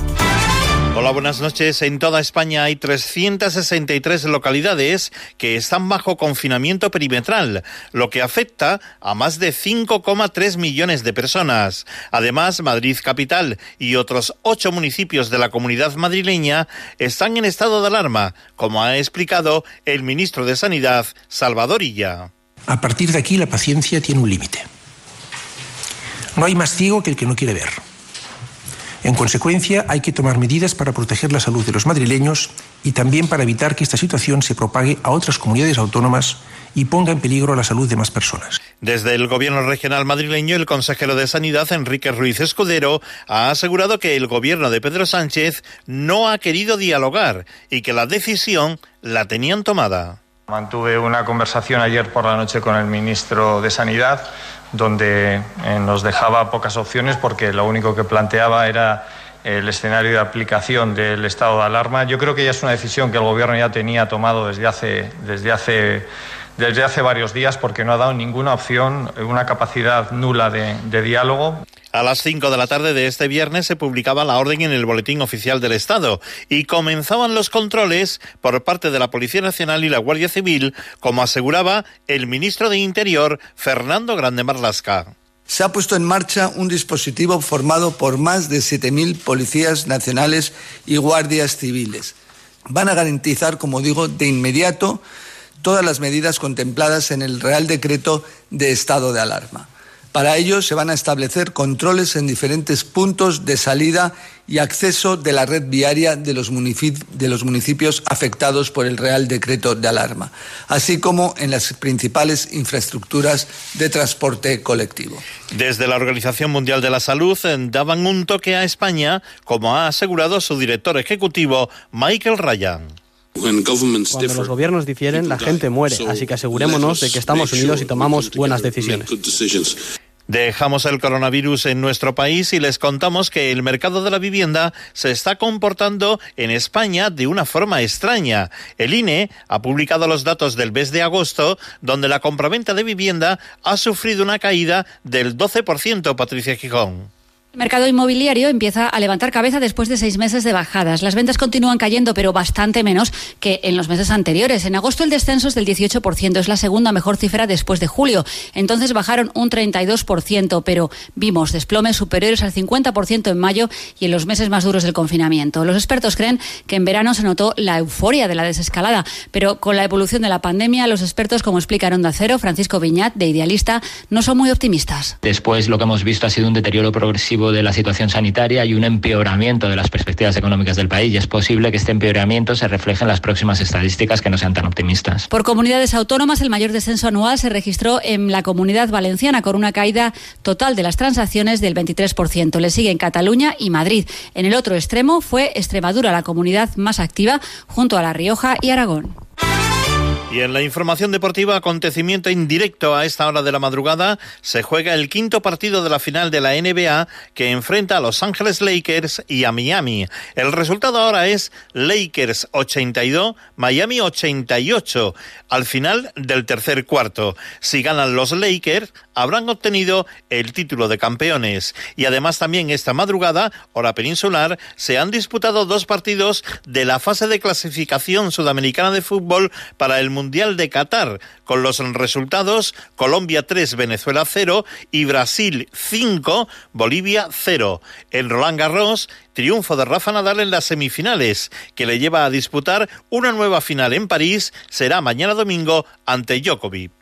Claro que haya habido, eh, aunque haya llegado sin perder un set en, a la final, claro, claro que hay otros Roland Garros en los que me siento más seguro, claro que hay otros Roland Garros en los que quizás mi sensación de juego sea mejor. Hoy he dado un paso adelante, ha sido mi mejor partido del torneo sin ninguna duda y lo que necesito es que el domingo sea mi mejor partido. Es un sueño poder volver a estar en una, en una final de Roland Garros y, y, más después de un año como el que como el que llevamos, que está siendo muy muy complicado. Las noticias vuelven a la sintonía de Onda Cero a las 6, las 5 en Canarias y recuerden que las pueden seguir en nuestra página ondacero.es. Síguenos por internet en ondacero.es.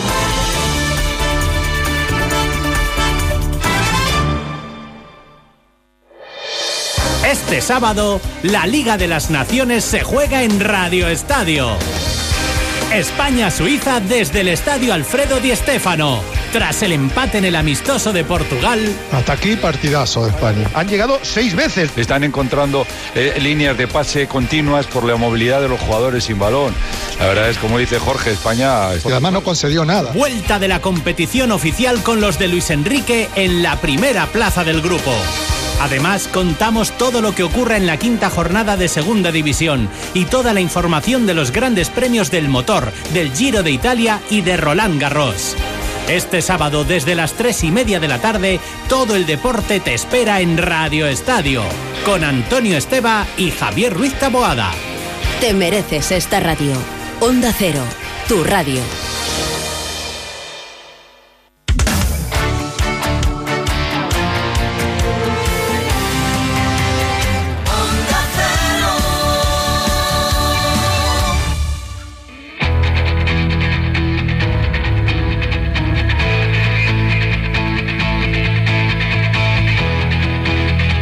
Onda Cero, de cero al infinito.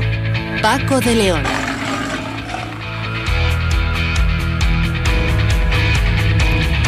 En nuestra segura, segunda hora de programa, en este programa especial para gente curiosa que cada semana compartimos con todos ustedes. Bueno, como tenemos en distintos asuntos que tratar para que no se nos escape el tiempo sin poder atender a todos ellos, vamos a empezar. Y vamos a empezar precisamente hablando del Premio Nobel de Medicina 2020. Y después, mucho más, todavía una hora por delante.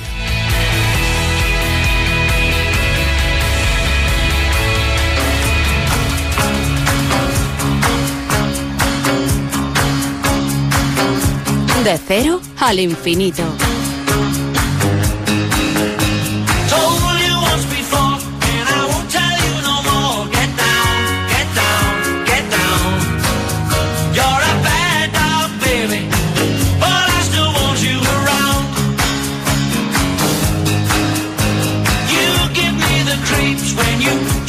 Your feet, so get down, get down, get down.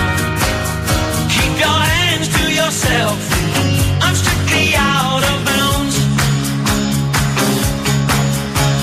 Once upon a time, I drank a little wine, was as happy as could be, happy as could be. Now I'm just like a cat on a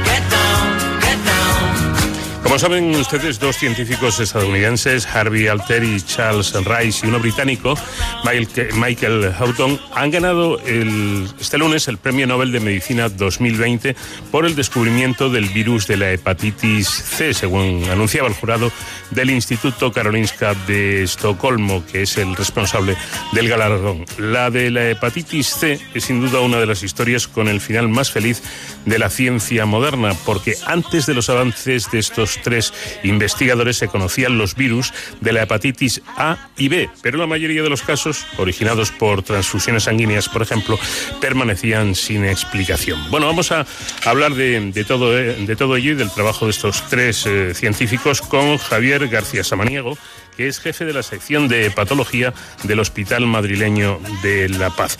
Doctor, ¿qué tal? Muy buenas noches. ¿Qué tal? Buenas noches. Bueno, han comentado incluso que el descubrimiento de este virus eh, hizo posible analizar la sangre y desarrollar nuevos medicamentos, lo que equivale a decir que ha salvado millones de vidas. Sin duda, eh, lo, ha explicado usted muy bien. El, descubrimiento del agente causal hace ya 30 años permitió conocer la estructura del virus, diseñar test de anticuerpos, diseñar test para medir la carga viral, analizar la variabilidad genética, es decir, los diferentes tipos que se conocen hasta ocho eh, genotipos del virus de la hepatitis C, y por supuesto diseñar también fármacos extraordinariamente eficaces dirigidos frente a dianas, frente a antígenos del virus de la hepatitis C, que han permitido la curación de muchísimos eh, miles de pacientes, millones, como usted bien ha dicho, a nivel global, y que nos permiten tres décadas después de hablar de, eliminación de una infección como el virus de la hepatitis C, que es la principal causa de, cirrosis y cáncer de hígado en el mundo occidental. Por encima del alcoholismo, por ejemplo, y de otros factores, ¿no?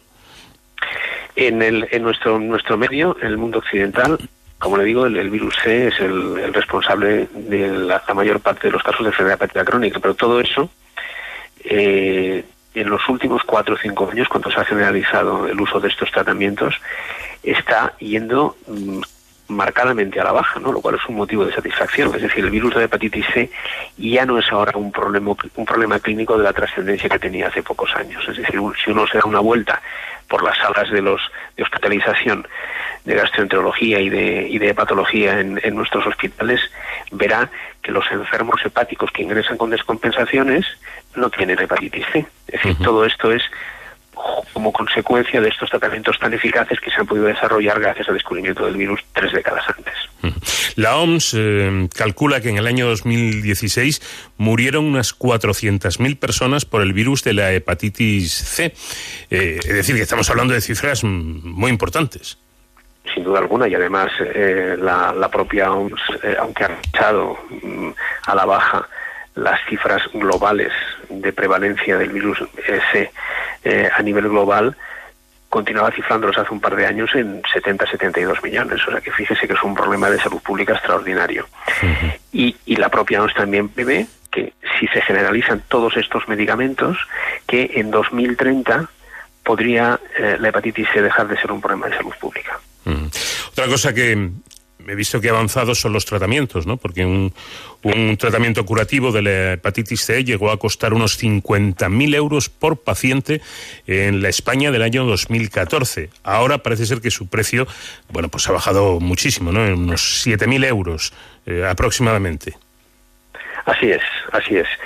Eh, afortunadamente, mm, como consecuencia de las eh, negociaciones entre las, entre las administraciones públicas y eh, las, las compañías farmacéuticas, el precio de estos fármacos se ha abaratado significativamente. Yo diría que en torno a un 80%, como usted bien ha dicho, desde el del entorno de los 50.000 euros a los 7.000, que es el coste actual de estos medicamentos.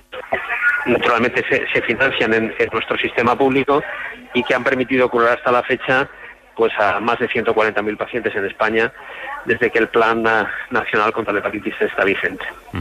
¿Cómo, cómo se, eh, se realiza, se lleva a cabo un trabajo de esta envergadura eh, que mm, es premiado nada más y nada menos que con un Nobel eh, en, distintos lugares, ¿no? en Estados Unidos, en, en el Reino Unido. Mm, ¿Cómo trabajan los investigadores? Pues, como se puede imaginar, el trabajo para obtener un, diseño de estas características que fue en su época extraordinariamente novedoso porque el virus de la hepatitis C era, era muy esquivo. y aunque se sabía o sospechaba de su existencia desde décadas antes, pues no fue, porque fíjese que había un virus no era ni eh, desde la década de los 70. Y no fue hasta 1989 cuando con un procedimiento bastante novedoso consiguió clonar y secuenciar el virus. Los desarrollos posteriores lo, lo hizo el, grupo del doctor Michael Hatton, que trabajaba en una compañía que se llama Cairn Corporation, y los eh, desarrollos posteriores del doctor Alter en los Institutos Nacionales de la Salud en Estados Unidos se centraron en demostrar que el, el virus producía enfermedad y que el virus se podía eh, transmitir a través de sangre infectada. Y yo creo que unos eh, eh, diseños similares hizo también el doctor Charlie Rice en, en, su, en su laboratorio en Nueva York. Naturalmente para esto se necesitan medios ingentes, se necesitan equipos potentes y multidisciplinares y dan idea de que eh, desde luego los, los gobiernos, y eso no me cansaré de repetirlo, tienen que dedi dedicar recursos a la investigación. Eso sin duda. Eh, estamos ante un tema importante, ya lo hemos explicado, pero podemos añadir más datos. Y es que el, médico estadounidense Baruch Blumberg ya ganó el Nobel de Medicina en el año 1976 por el descubrimiento del virus de la hepatitis B, que lo consiguió en el año 1965. Cierto. Eh, además, el, yo tuve la, la suerte y el honor de conocer al doctor Bloomberg, que falleció pues hace, hace unos años, y el, el doctor Alter, que era una, una joven promesa por, por aquel entonces. Eh, el, uh, el, el, doctor Alter es firmante del el estudio de identificación del antígeno Australia que sirvió para la concesión del premio Nobel al, al doctor Bloomberg. O sea que el doctor Alter, galardonado ahora con el premio Nobel de Medicina, participó también o coparticipó en el descubrimiento del virus de la hepatitis B. Pues ya ven, una historia, como decíamos al comienzo, con, con un final muy, muy feliz en la, en la, ciencia moderna, como el descubrimiento de este tipo de virus puede llevar a salvar eh, millones de vidas, porque supongo que esto permite, bueno, ya, ya lo comentábamos un poco de soslayo, permite el que se generen tratamientos específicos para, para esta patología, ¿no? Sin duda alguna, sin duda alguna. Yo creo que eh, hay que hay que ratificar lo que usted ha dicho, el, mensaje de que esto es una historia de éxito y que yo confío que además tendrá un final feliz en nuestro país antes incluso de lo que pronostica la OMS en términos de eliminación.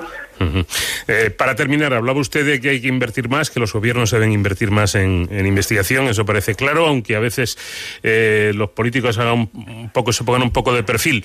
Eh, ¿Para cuándo podremos conseguir con, con, la buena gente, con los buenos profesionales que tenemos en España, un Nobel español de medicina? Uf, ya sabe, ya sabe usted que, que decía eh, don Santiago Ramón y Cajal que investigar en España es llorar. Es llorar. Mm. Es llorar. Eh, quizá la, la crisis económica eh, que ha azotado al, a a todo el mundo en, en 2010 y, y, la pandemia ahora, pues eh, no son precisamente buenas noticias, pero también es verdad que en el caso concreto de nuestro país se va a disponer de ingentes recursos de, dinero que puedan destinarse también a investigación. Esperemos que así sea. Sí, porque además el que ha mencionado nuestro invitado es el único premio Nobel de Medicina español, porque alguien dirá, hombre, Severo Ochoa también lo consiguió, pero con nacionalidad eh, norteamericana. Efectivamente, efectivamente, hombre. Eh, Severo Ochoa eh, es cierto que tenía nacionalidad estadounidense, pero él también tuvo muchísimos vínculos con España uh -huh. y Severo Ochoa, como es, es bien conocido, tuvo que, que, irse del país y desarrollar toda su carrera investigadora pues allí, ¿no? Sin duda, español se sentía, no cabe duda, eh, el profesor Severo Ochoa, pero el premio Nobel se quedó en Estados Unidos cuando podría haberse quedado en, en España. Pues eh, muy interesante todo esto sobre el nuevo Premio Nobel 2020. Javier García Samaniego, jefe de la sección de patología del Hospital La Paz de Madrid. Muchas gracias por habernos atendido. Muchísimas gracias a ustedes. Buenas noches.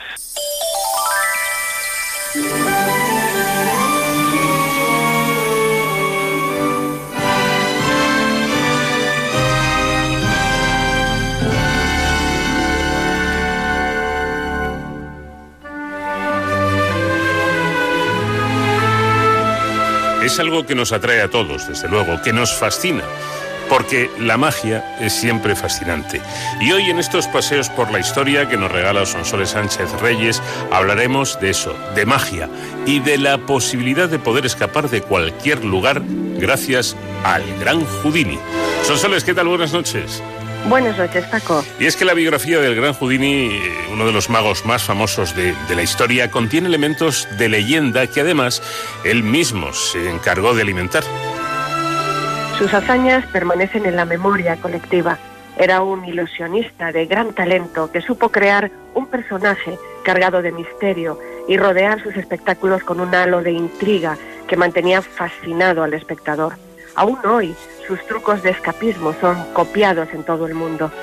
Como otros inmigrantes que llegaron a Estados Unidos, Harry Houdini, nacido en Budapest, Hungría, el 24 de marzo de 1874, intentó esconder su lugar de nacimiento, diciendo que había nacido en Appleton, en Wisconsin. Su nombre real, Eric Weiss, e incluso la identidad de su padre, un rabino judío, de quien era el cuarto hijo. Apenas fue al colegio. Para ayudar a su familia a los ocho años vendía periódicos y limpiaba zapatos en las calles. A los nueve años, Eric y sus amigos del barrio formaron una pequeña compañía de circo en la que actuaría por primera vez ante un público el 28 de octubre de 1883 con el nombre de Erich, el príncipe del aire, como contorsionista y trapecista. Sin pretenderlo, su padre le abriría las puertas de la magia a los 11 años, cuando lo llevó a ver el espectáculo Palingenesia, del Dr. Lin, un mago itinerante. Y desde entonces comenzó a ejercitarse en trucos de cartas, monedas y acrobacias. Gracias a sus aptitudes físicas, compitió en varias disciplinas como la natación, sus padres le enviaron a trabajar en la cerrajería del señor Hanauer. Allí aprendió los mecanismos de candados, cerraduras y esposas. A los 17 años cayó en sus manos el libro de memorias del mago Jean-Eugène Robert Houdin, por el cual decidió cambiar su nombre real por el que pasaría a la historia, Harry Houdini. Harry por similitud con el sonido de su propio nombre y Houdini por admiración hacia el prestidigitador Udan. Su amigo Hyman le explicó erróneamente que el agregado de la I al nombre final del nombre equivalía a escribir en francés igual que, explica Eduardo Caamaño, autor de la primera biografía en español completa sobre el mago en 2016. Junto a su hermano Teo formó una pareja de magia que actuaba en espectáculos hasta que conoció a Beatriz o Bess Runner, una cantante y bailarina, hija de inmigrantes alemanes dos años menor que él, que sustituyó a su hermano en el espectáculo y se convirtió en su esposa en 1894. Nunca tuvieron hijos. Los inicios de Houdini en la magia consistieron en trucos de cartas combinados con otros de escapismo. Uno de sus primeros trucos, metamorfosis, consistía en que se metía en un saco y este era introducido en un baúl cerrado con candados y con un ayudante sobre él. El baúl se tapaba con una cortina y cuando ésta se abría, Houdini estaba sobre el baúl y el ayudante dentro de él. Su gira por Europa lo catapultó como celebridad. Regresó a Estados Unidos en 1904 convertido en el rey de las esposas. Houdini concebía la magia como un espectáculo y estudiaba sus trucos para sorprender al público. Llegó a Broadway y fue conocido a nivel mundial por un número en el que hacía desaparecer a un elefante. Sus triunfos le llevaron a conseguir una considerable fortuna que le permitió disfrutar de sus aficiones como la aviación. En 1910 fue el primero en sobrevolar Australia. Llegaba a una ciudad, antes de su espectáculo, retaba a los policías en plena calle a que podía escaparse tras ser esposado o zafarse de una camisa de fuerza. Era capaz de dislocarse los hombros y controlar los reflejos de su garganta para poder esconder pequeñas herramientas tragándoselas previamente. Había fabricantes de cajas que se publicitaban desafiando a Houdini con sus cierres. Primeros años del siglo XX recorrió Europa y se presentó ante los zares Romanov y Rasputín. Supo combinar una estética impactante con acciones temerarias y sobrehumanas. Números como La celda de la tortura china, en el que el mago se sumergía atado de pies y manos en un acuario, forjaron su leyenda como el maestro del escapismo. Su madre, a la que adoraba, murió en 1913 de un ictus, cuando él estaba de gira por Europa y no pudo despedirse de ella. Su obsesión fue encontrar un medium que le permitiera contactar con su madre para lograr la certeza de que ella le esperaba en algún sitio. Eso le acercó al espiritismo. Entonces trabó amistad con Sir Arthur Conan Doyle, creador de Sherlock Holmes y espiritista convencido, a quien conoció durante una gira por Inglaterra. Sesión, el 17 de junio de 1922, acabó por romper su amistad e impulsar a Houdini a su cruzada antiespiritista, en la que afirmó públicamente que los mediums solo eran farsantes y los definió como traficantes de la inmortalidad. Los Doyle habían invitado al matrimonio Houdini a pasar un fin de semana en Atlantic City y una vez allí, Conan Doyle les dijo que su esposa, una espiritista conocida por sus arrebatos de escritura automática, sentía que podía establecer contacto con la madre del mago. En la sesión, Jim Doyle comenzó a escribir frenéticamente una carta de 15 páginas, supuestamente dictada por la madre de Houdini. Era una carta muy genérica que podía haber sido escrita por cualquier madre. Estaba escrita en inglés, un idioma que la madre de Houdini apenas dominaba. Judía y esposa de un rabino, no resultaba creíble que pusiera una cruz al principio del mensaje. Por todo ello, Houdini no aceptó la carta como auténtica, llegando a escribir. No digo que Lady Doyle sea una estafadora, sino una ilusa, posiblemente bajo el influjo de su engañado marido. Él y Doyle se enzarzaron en una discusión en los periódicos y nunca más volvieron a verse. Houdini presentó sin éxito un proyecto de ley en el Congreso de Estados Unidos para prohibir la actividad de los videntes. Houdini ideó un código secreto que compartió con su esposa Beatriz, basado en diez palabras extraídas de una carta que Houdini había recibido de Conan Doyle.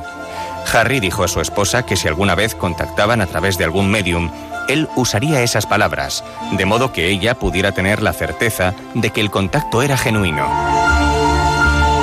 A pesar del riesgo de sus números de escapismo, la muerte no le sobrevino al no poder quitarse las esposas en una de sus actuaciones, como creen muchos. El 22 de octubre de 1926, unos estudiantes universitarios se dirigieron a él mientras descansaba tras uno de sus espectáculos. Uno de ellos le retó a recibir unos cuantos golpes en el abdomen para comprobar si su resistencia física era tan grande como se decía. El mago aceptó. Sin embargo, antes de que estuviera preparado, recibió un primer puñetazo muy fuerte de un estudiante canadiense llamado Jocelyn Gordon Whitehead, una estrella del boxeo en su universidad. Si bien Houdini aguantó el envite como buen actor, estos golpes le provocaron una rotura del apéndice, el cual, al parecer, ya tenía inflamado y convirtieron su apendicitis en una peritonitis. Houdini era muy obstinado y muy resiliente, por lo que a pesar de los dolores y de la fiebre, siguió con sus espectáculos de magia. Dos días después, en uno de ellos, en el Teatro Garrick, se desmayó. Fue hospitalizado con una peritonitis muy grave. Tras varios días, tratando de vencer la infección, dijo su hermano. Me siento cansado de luchar. Parece que esto me va a vencer. Nueve días después del reto aceptado y con 52 años, Harry Houdini moría en el Hospital Grace de Detroit una noche de Halloween, el 31 de octubre de 1926. Su funeral congregó a más de 2.000 admiradores. Se dijo que Houdini habría trabajado para el servicio secreto estadounidense y para Scotland Yard, y en este contexto algunas fuentes apuntan a que fue envenenado en la habitación del hospital. Sus familiares quisieron exhumar su cuerpo en 2007 para aclarar si había restos de arsénico, pero su petición fue denegada. A lo largo de los años, diversos espiritistas aseguraron haber entrado en contacto con el espíritu de Houdini. Finalmente, uno llamado Arthur Ford acertó el código Roosevelt Believe, Rosabel cree. Roosevelt era el título de la canción favorita del matrimonio. Eso causó revuelo, pero para entonces Bess ya había confesado el código a un biógrafo, así que creyó que se habría desvelado y no le dio valor. Diez años después de la muerte de Houdini, la noche de Halloween en 1936, su esposa llevó a cabo un último intento sin éxito con una sesión de espiritismo en la azotea del hotel de Hollywood. Bess dijo, Diez años son suficientes para esperar por cualquier hombre. Houdini no se ha manifestado. He perdido mi última esperanza. No creo que Houdini pueda volver a mí ni a nadie más. El altar de Houdini ha permanecido encendido durante diez años. Ahora, respetuosamente, apago su luz. Todo ha terminado. Buenas noches, Harry. Desde entonces, es tradición celebrar sesiones para invocar al espíritu de Houdini cada 31 de octubre. A Houdini le enterraron en un cementerio judío en Queens, Nueva York, en el mausoleo que él mismo había dispuesto y con el que demostró su ingenio. El busto del mago es el único que sobresale de entre las lápidas cuando nieva, un efecto calculadísimo. Se hizo enterrar con todas las cartas de su madre bajo su cabeza, a modo de almohada. Moriría siete años después de ese último intento de comunicarse con su marido, de un inesperado ataque cardíaco mientras viajaba en tren. Su familia no permitió que fuera enterrada junto a su esposo en el cementerio judío, ya que ella era católica. La historia del gran Houdini. Dicen que todavía nadie ha superado sus, sus técnicas y su buen hacer en este mundo tan sorprendente de la magia y del escapismo. Gracias, Sonsoles, y la próxima semana más. Hasta la próxima semana. Un abrazo grande.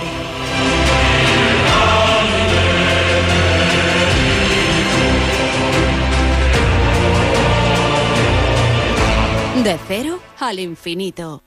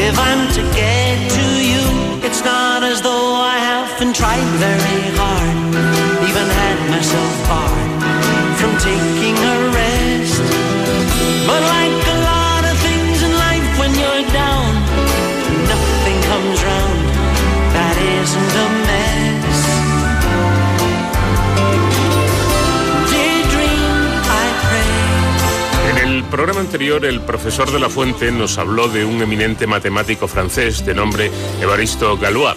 A pesar de su muerte tan temprana, a los 20 años, fue uno de los fundadores de la teoría de grupos y de lo que en las últimas décadas del siglo XX se ha denominado matemática moderna. Su vida fue un cúmulo de adversidades que acabaron en una muerte a causa de un duelo por honor. Una afrenta a una mujer cegó la vida de un hombre dotado con un talento excepcional para las matemáticas que solo pudo desarrollar, eso sí, entre los 15 y los 20 años, aunque de forma muy fructífera. El profesor me ha anticipado que hoy desea hablar de otro genio matemático, pero ojo, este todavía vive, afortunadamente. Cree que por su personalidad tan extraña y sus descubrimientos, su vida va a interesar con seguridad a todos nuestros oyentes. Como eh, Galois piensa que por su trayectoria vital podría ser el protagonista de una novela o de una serie de televisión. Buenas noches, José David, ¿qué tal? ¿Cómo estás? Eh, buenas noches, Paco, y nuestros amables oyentes. Bueno, ¿de qué matemático se trata y por qué deseas dedicarle una sección? Vamos a ver. ¿Tú rechazarías un premio de un millón de dólares conseguido en buena lid tras haber resuelto un problema que llevaba siglos sin resolverse, a pesar de haberlo intentado los más brillantes matemáticos del mundo? ¿Tú rechazarías el No, millón no, de no. dólares? Vamos, ni, ni- ni el millón ni millón y medio. y alguno de nuestros oyentes, yo estoy seguro que tampoco lo rechazaría.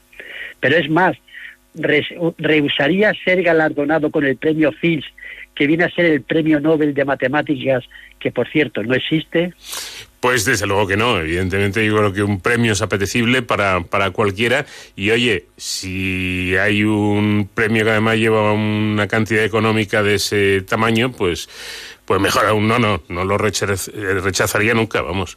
Eso nos lo dice el sentido común. Claro. Bueno, pues Grigori Perelman, así se denomina nuestro personaje de hoy, rechazó ambos premios, a pesar de que su situación económica no es nada bollante. En la actualidad, por ejemplo, vive con su madre en una humilde casa de San Petersburgo, aislado del mundo y dedicado solamente a sus investigaciones en matemáticas. Sus únicos ingresos corresponden a una pequeña pensión de su madre. Bueno, pues Increíble. Verdaderamente increíble, sí, se sale de lo normal. No creo que ningún oyente, como decías, actuara así. Tienes razón, es un personaje, o parece a priori un personaje único que merece que profundicemos en su biografía, a ver si así podemos entender este comportamiento. Por su nombre y residencia actual, imagino que es ruso. Sí, sí. Nació en Leningrado, ahora San Petersburgo, en 1966. Su madre, matemática, le inició desde muy niño, tenía solamente cinco años, en el mundo fascinante de la matemática. Me recuerda a la relación entre Mozart y su padre, aunque con una gran diferencia. Mientras Leopoldo, el padre de Mozart, paseaba al niño por todas las cortes de Europa para obtener un pingüe beneficio económico, la madre de Grisa le aisló del mundo y le educó en la austeridad, en los valores morales y en el poco o nulo aprecio al dinero.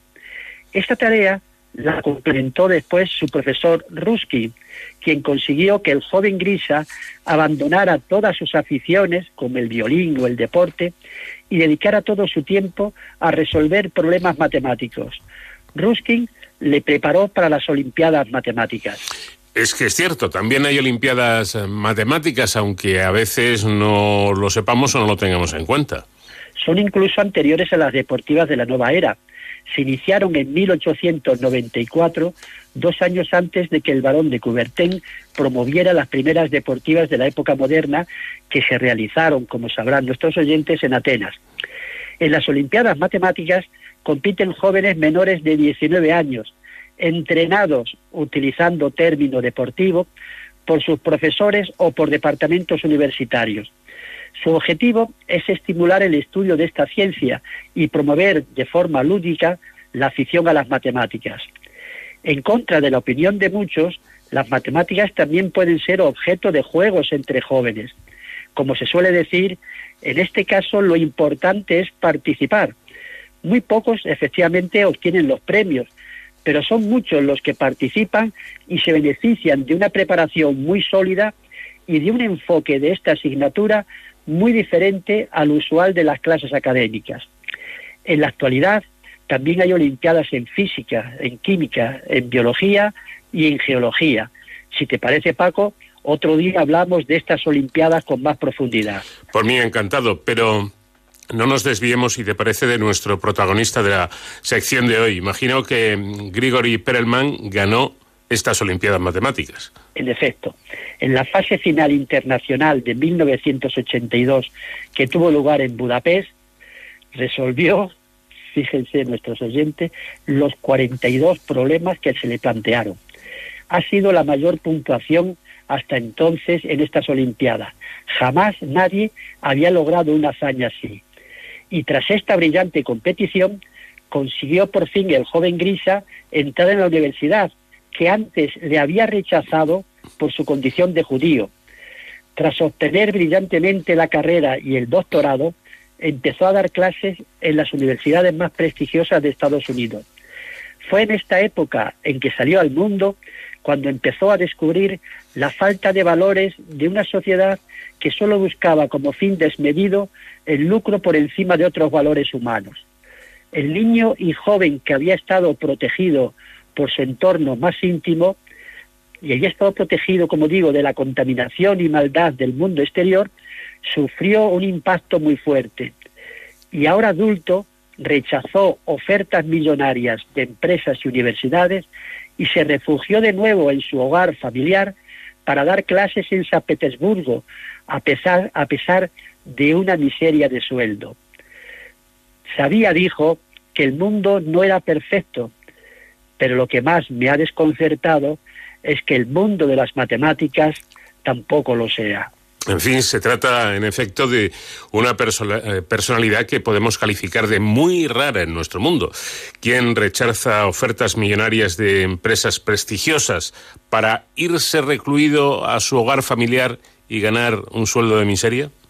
Es una persona, Paco, extremadamente introvertida y rehuye cualquier honor y compromiso social.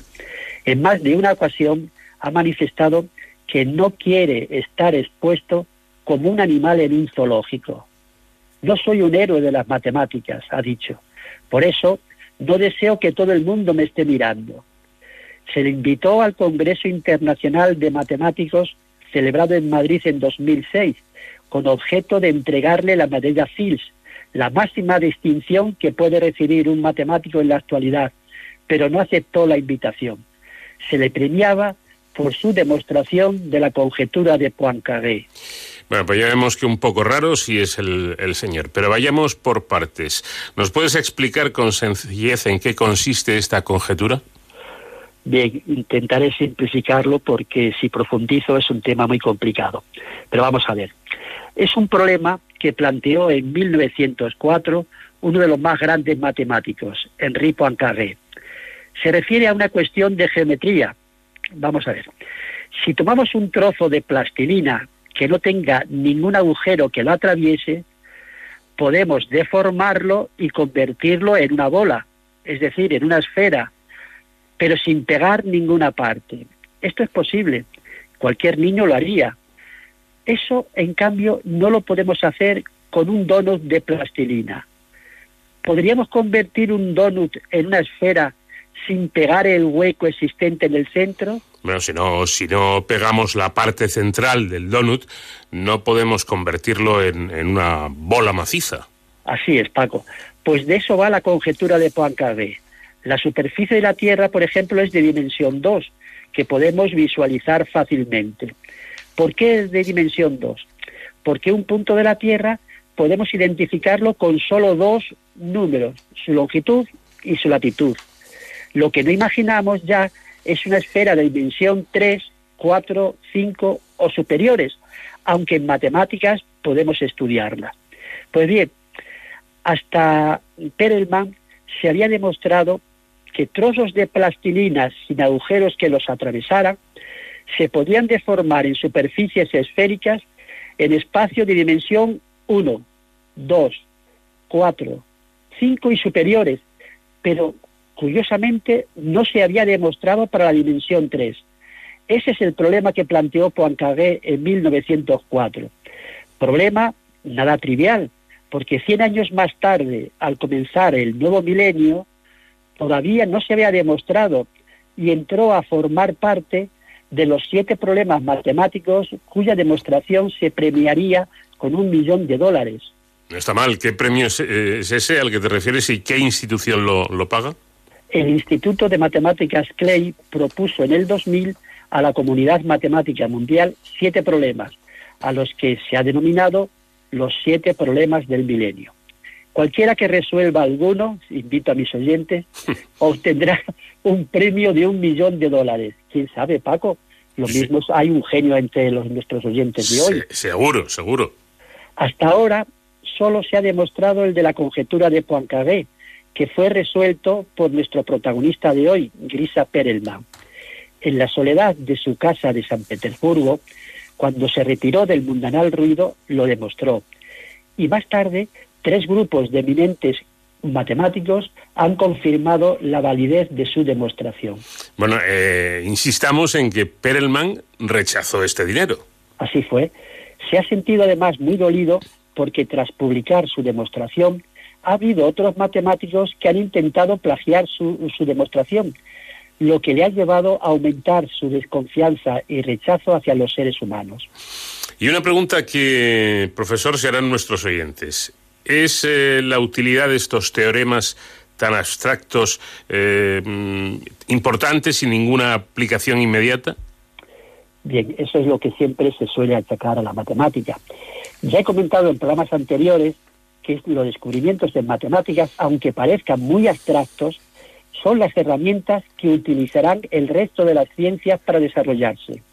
En este caso, estamos hablando de una superficie esférica de dimensión 3 en un espacio de dimensión 4, que curiosamente es el utilizado por Einstein para estudiar el universo.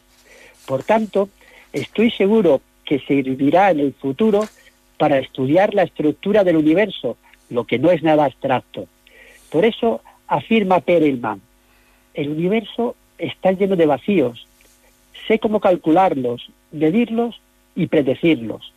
Y eso me da una cantidad enorme de posibilidades. Puedo manejar el universo desde mi habitación.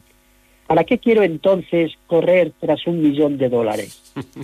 bueno, planteado así, pues sí, a lo mejor tiene, tiene razón, pero en fin, se me ocurre que coja el millón de dólares y, lo reparta contigo y conmigo, David, y, ya está. Podría ser. Podría ser. Bueno, no sé si esta eh, afirmación será suficiente para que nuestros oyentes entiendan la postura de este eminente matemático. Para terminar por hoy, me ha sorprendido que no haya premio Nobel de Matemáticas, siendo por excelencia la ciencia base de todas las demás. ¿Y esto a qué se debe? ¿No, no le gustaban a, Alfred Nobel las matemáticas o qué? Pues mira, esta cuestión ha dado lugar a numerosas conjeturas como la de Poincaré o más difíciles. Los más aficionados a la ficción y a la novela dicen que Alfred Nobel odiaba a los matemáticos desde que su mujer había tenido un idilio con un matemático. Esto me parece muy frívolo, aunque no puede descartarse. Pero si quieres, Paco, podemos abordar esta cuestión en otro programa. Pues casi sí, porque consumimos ya nuestro tiempo, pero hay que reconocer que hay una infidelidad, eh, duele mucho, por lo tanto, eh, no es descartable que Alfred Nobel dijera a los matemáticos ni agua. y, y, se quedan sin premio Nobel. bueno, mal que luego después instituyeron la medalla Fields, que viene a ser prácticamente... El Nobel, ¿no?, de, las matemáticas. de las matemáticas. Pues eh, hasta aquí por hoy, pero la próxima semana más. Gracias, como siempre, José David, y un fuerte abrazo. Un abrazo para ti y todos nuestros oyentes.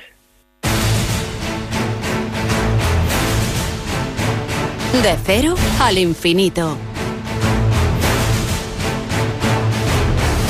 Llegamos al cierre del programa que como es nuestra costumbre lo dedicamos a la seguridad y a las emergencias con un caso con un caso realmente singular el que nos trae hoy nuestro experto David Ferrero. ¿Qué tal David? Buenas noches. Muy buenas madrugadas, Paco. Efectivamente, hoy vamos a conocer una historia de esas que si no te la cuentan en primera persona es difícil de creer, la verdad. Eh, Álvaro Martín, destinado en el Grupo de Rescate Especial de Intervención en Montaña de la Guardia Civil en Ávila, ha pasado por un auténtico calvario que dura ya más de un año. En verano de 2019, Álvaro sufrió un tremendo accidente durante uno de sus entrenamientos en la Sierra de Gredos, el agente cayó desde una altura de casi 20 metros, lo que le provocó pues diversas fracturas y la necesidad de ser evacuado en helicóptero hasta un hospital de, Toledo. Sin embargo, y aunque pueda parecer sorprendente, la peor noticia no es esta, Paco. Álvaro se recuperó de sus heridas y de la intervención quirúrgica a la que tuvo que someterse, pero al poco de recibir el alta le llegó una factura del hospital por importe de casi 15.000 euros que este Guardia Civil debe abonar en los próximos días. Su seguro se ha negado a cubrir estos gastos, argumentando que Álvaro no acudió al hospital que ellos querían. En De Cero al Infinito contamos ya con el protagonista de esta historia, el agente del GRAIM de la Guardia Civil, Álvaro Martín. Buenas noches, Álvaro. ¿Cómo se encuentra más de, una, de un año después de su accidente? Buenas noches, eh, muchas gracias por vuestro interés. Pues eh, ahora mismo estoy inactivo, estuve siete meses de baja y, ya estoy trabajando, eh, rescatando a gente y, nada, me ha costado mucho la rehabilitación, pero estoy, estoy ya bien. Bueno, el, momento en que se entera que tiene que afrontar personalmente los gastos de su atención sanitaria, que lógicamente por la gravedad de, las lesiones, pues, pues un hospital no es barato, eso ya lo sabemos todos, y más si hay intervención quirúrgica de, por medio. Eh, eh, es algo extraño. Usted es un trabajador más, funcionario en este caso, Guardia Civil, eh, que tiene un accidente laboral, puesto que está haciendo su trabajo, entrenando en esos entrenamientos rutinarios que tienen, y, tiene un accidente. Cualquier trabajador, pues es atendido y no tiene ningún problema. ¿Por qué usted lo tiene? Pues, pues, pues yo tengo, eh, tuve el problema porque cuando salí de la UCI eh, llamé a Sisa y a Sisa pues eh, quería trasladarme a otro hospital. Yo estaba en la cama ahí eh, inmovilizado y todo y, y tenía eh, necesitaba una operación que me iban a hacer en ocho horas y entonces pues le dije que no me podía mover de ahí. Ellos insistieron, yo les dije que no me podía mover de ahí y ahí se quedó la grabación. Entonces eh, ese ha sido el problema, que, que no quieren pagar por, por, por este motivo. A ver, yo no soy ningún experto en el tema, Álvaro, pero eh, usted tiene ese accidente, como decimos, grave, serio, por lo tanto es una emergencia, ni siquiera una urgencia, es una emergencia. Eh, de hecho, le llevan al hospital de Toledo, que como todo el mundo sabe, es el hospital de parapléjicos de Toledo, porque había eh, riesgo grave, serio, de que usted tuviera una lesión medular. Anda, que en ese momento eh, está la gente como para pensar a qué hospital le llevo, pues al más cercano y al mejor. Sigo sin entender por qué Asisa, usted al ser, al ser funcionario, como suele suceder con los funcionarios, puede elegir entre una mutua o la seguridad social. Usted ha elegido la, la- mutua, pero me imagino que tiene que afrontar estos problemas como si fuera la propia seguridad social. Sí, la verdad es que es un... eh, yo, mis propios jefes de la Guardia Civil están a- alucinados de cómo, de cómo se está tratando este tema, de cómo Asisa no se hace cargo de, de, todo esto, de todos estos gastos, porque tienen a, montones de guardias civiles asegurados, militares, y, no sé cómo puede pasar esto. Yo lo he puesto en conocimiento de mis jefes y, y, y mi jefe pues me están ayudando, pero la compañía no quiere pagar y, yo no entiendo, no entiendo por qué, porque yo tengo un accidente, entro, por urgencia vital, que eso es urgencia vital, y, y hombre, eh, mi jefe se quedaron alucinados de que, de que yo me salvase y de que yo volviese al trabajo, porque, porque eh, no es normal. Eh, los guardias de montaña que hemos tenido accidentes, casi todos, casi todos han fallecido. Entonces la Guardia Civil tiene un seguro para gente que, se, que fallece o que tiene eh, o o que se quedan inválidos, pero a los que nos pasan este tipo de cosas, que nos recuperamos o que tenemos estos problemas, pues no tienen nada. Pero bueno, la compañía está para la compañía asegurada está para, para, para ayudarte y no para dejarte tirado. Después de 27 años que llevo eh, en esta compañía, me parece eh, alucinante que esté, que esté que me esté pasando esto y mi familia está súper agobiada. Mi mujer, mi niño con discapacidad que tengo que atender, mi, mi bueno, que, que, que no puedo con todo. Entonces, esto me supera y ya. Voy a todos los sitios, me dan la razón, pero nadie me ayuda. Hasta que he tenido que hacer una colecta. Y el problema, eh, Álvaro, eh, que esgrime la compañía, o- es que mm, eh, usted tenía que haber, haber ido a otro hospital, eh, al Quirón, si no me equivoco, en lugar de al de, de al de Toledo. Pero, pero insisto, si es que le iban a meter a usted en el quirófano en unas pocas horas. Claro, claro. eh, yo iba a, a ver, el servicio de rescate, yo no soy, yo iba a ir sufriendo. Yo, no- el servicio de rescate me lleva al primer hospital, el mejor que, que hay más cercano, que es. Toledo. Claro. Eh, no me van a llevar, eh, esto no es un taxi. Yeah. Esto no es eh, eh, el taxi a la carta. Venga, me voy a Quirón, me voy al Montepríncipe. No, no, me tengo a, La Paz. No, no, me voy eh, al mejor, el, el primero más cercano que haya. No, esto no es... Y entro por urgencia vital, porque a lo mejor tardo eh, 20 minutos más en, en- en llegar a ese hospital por helicóptero, pero esos 20 minutos, mi, eh, el servicio de rescate ve que estoy sufriendo y, y- y lo que no quieren a lo mejor que, que, que tenga un neumotórax o que tenga una cosa y que, y que se muera que se, que se muera el herido ahí la- en, en el helicóptero. Pues es normal. Lo que está claro es que se siguieron todos esos protocolos eh, que están para algo, de cercanía del hospital al accidente. Eh, no sé si aún siguiendo todos estos protocolos le han dado alguna solución. Me imagino que durante estos meses eh, ha intentado recurrir esta, este problema. Eh, además, en estos meses donde pues la situación administrativa también está siendo muy difícil, no sé si por parte de la administración le han dado alguna solución o, bueno, lo último que sabemos es que tiene que abonar en los próximos días estos 15.000 euros. Sí, sí, si no, si no abono eso, pues me tienen que, me tienen que embargar la nómina durante un año, pues pagando unos, la mitad de mi nómina, eh, en, en, a- en arreglar esto. Eh, he pedido ayuda por las redes sociales, una colecta, y porque, porque me veía agobiado y no sabía cómo salir de esto.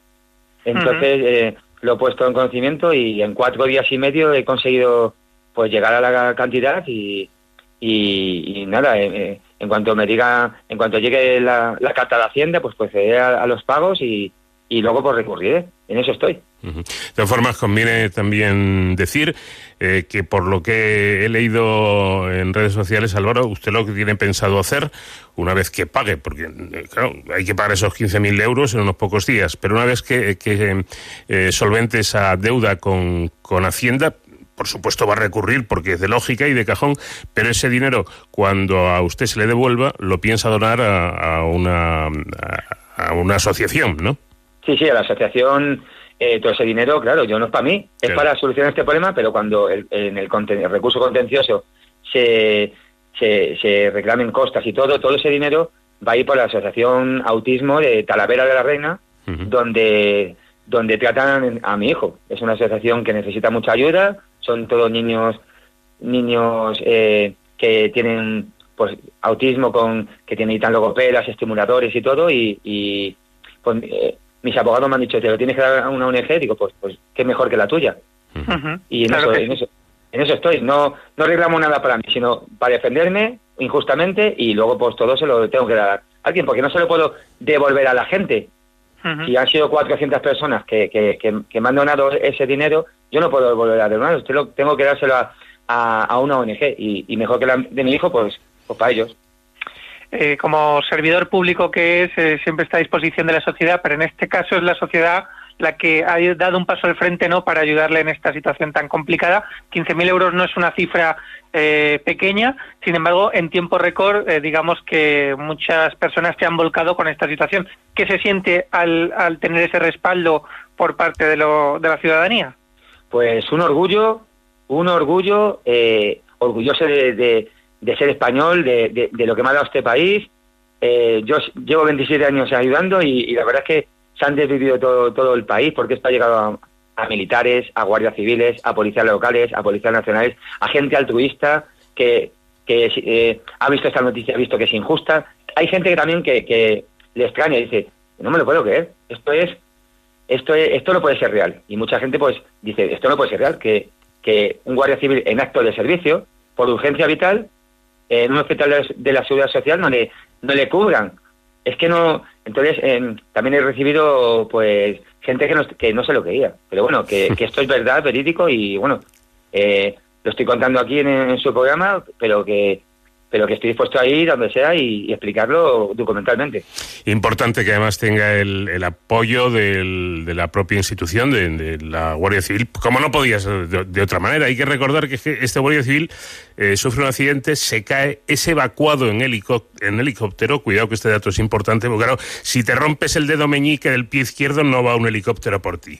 Pero si tienes fractura de esternón, creo que de tobillo, alguna más, eh, una cervical mm, también bastante tocado, es que está en riesgo la vida de esa persona. Y luego quemaduras producidas por la cuerda mm. y es un riesgo vital, bueno, y no podía respirar, no podía respirar. Entonces, eh, cuando una persona eh, no puede respirar después de un accidente, puede el servicio de rescate pues piensa que, que puede tener unos motoras, que es una, una costilla clavada en el pulmón. Entonces, mm. esas cosas pues es lo, es, lo peor, que, se te, que, se, que fallezca una persona que está rescatando cuando no puede respirar. Yo afortunadamente no tenía eso, tenía más cosas por dentro, pero no tenía eso. Pero lo, pero los compañeros pues pues eh, sospechaban de eso. Claro, claro. Álvaro, me comentaba su, su jefe, el responsable del, del GREIM de, de la Comandancia de Arenas de San Pedro, eh, que es donde, donde usted trabaja y presta su servicio, eh, el Cabo, que mm, gracias quizá a, la preparación y al, adiestramiento que tienen los guardias civiles de, montaña, pudo soportar el dolor que sufrió durante bastante tiempo hasta que le evacuaron, sin llegar a perder el conocimiento, creo. Sí, sí, yo, yo la verdad es que estoy orgulloso de, los compañeros y de, bueno, es que nosotros nos hacen un entrenamiento, estamos un año en, en, Candanchú, eh, en provincia de Huesca, y allí entrenando, nos entrenan para aguantar situaciones eh, difíciles. Eh, yo antes de estar en, en, el equipo de rescate estuve en un grupo de antiterroristas del, País Vasco y la verdad es que y antes en infantería marina y, todo eso pues me ha venido me ha venido bien para, para aguantar pues las seis horas que hubo de rescate hasta que llegué al, al, al, hospital. Impresionante, David. Mm, a mí me sigue costando mucho trabajo creer que, pueda ocurrir una cosa así, pero estamos teniendo en el, la palabra ¿no? y el relato de los hechos de, Álvaro Martín de esta Guardia Civil y está claro que algo no funciona bien. ¿eh?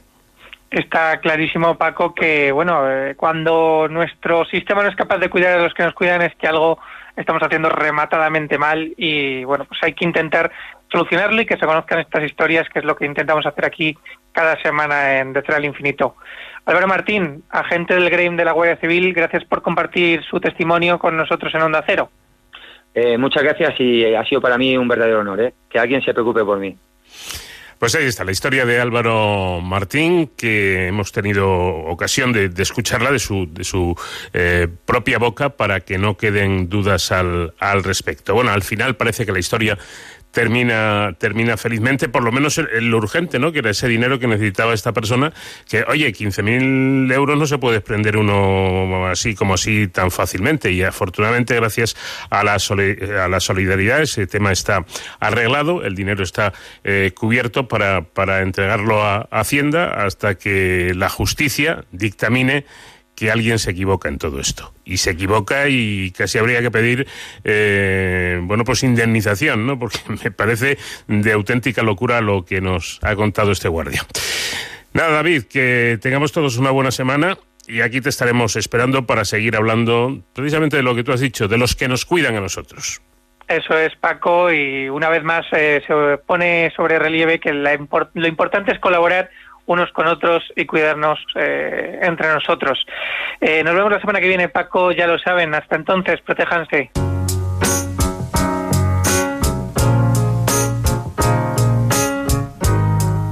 De cero al infinito, ya saben, siempre aquí, en la sintonía de Onda Cero. Y hasta aquí llegó nuestra edición de hoy porque no tenemos tiempo para, para más. Desde eh, los mandos técnicos desde el control absoluto de esta nave. Reciban el saludo de Nacho García. Les habló Paco de León. Seguimos hasta el final con nuestro invitado de esta semana, Gilbert O'Sullivan.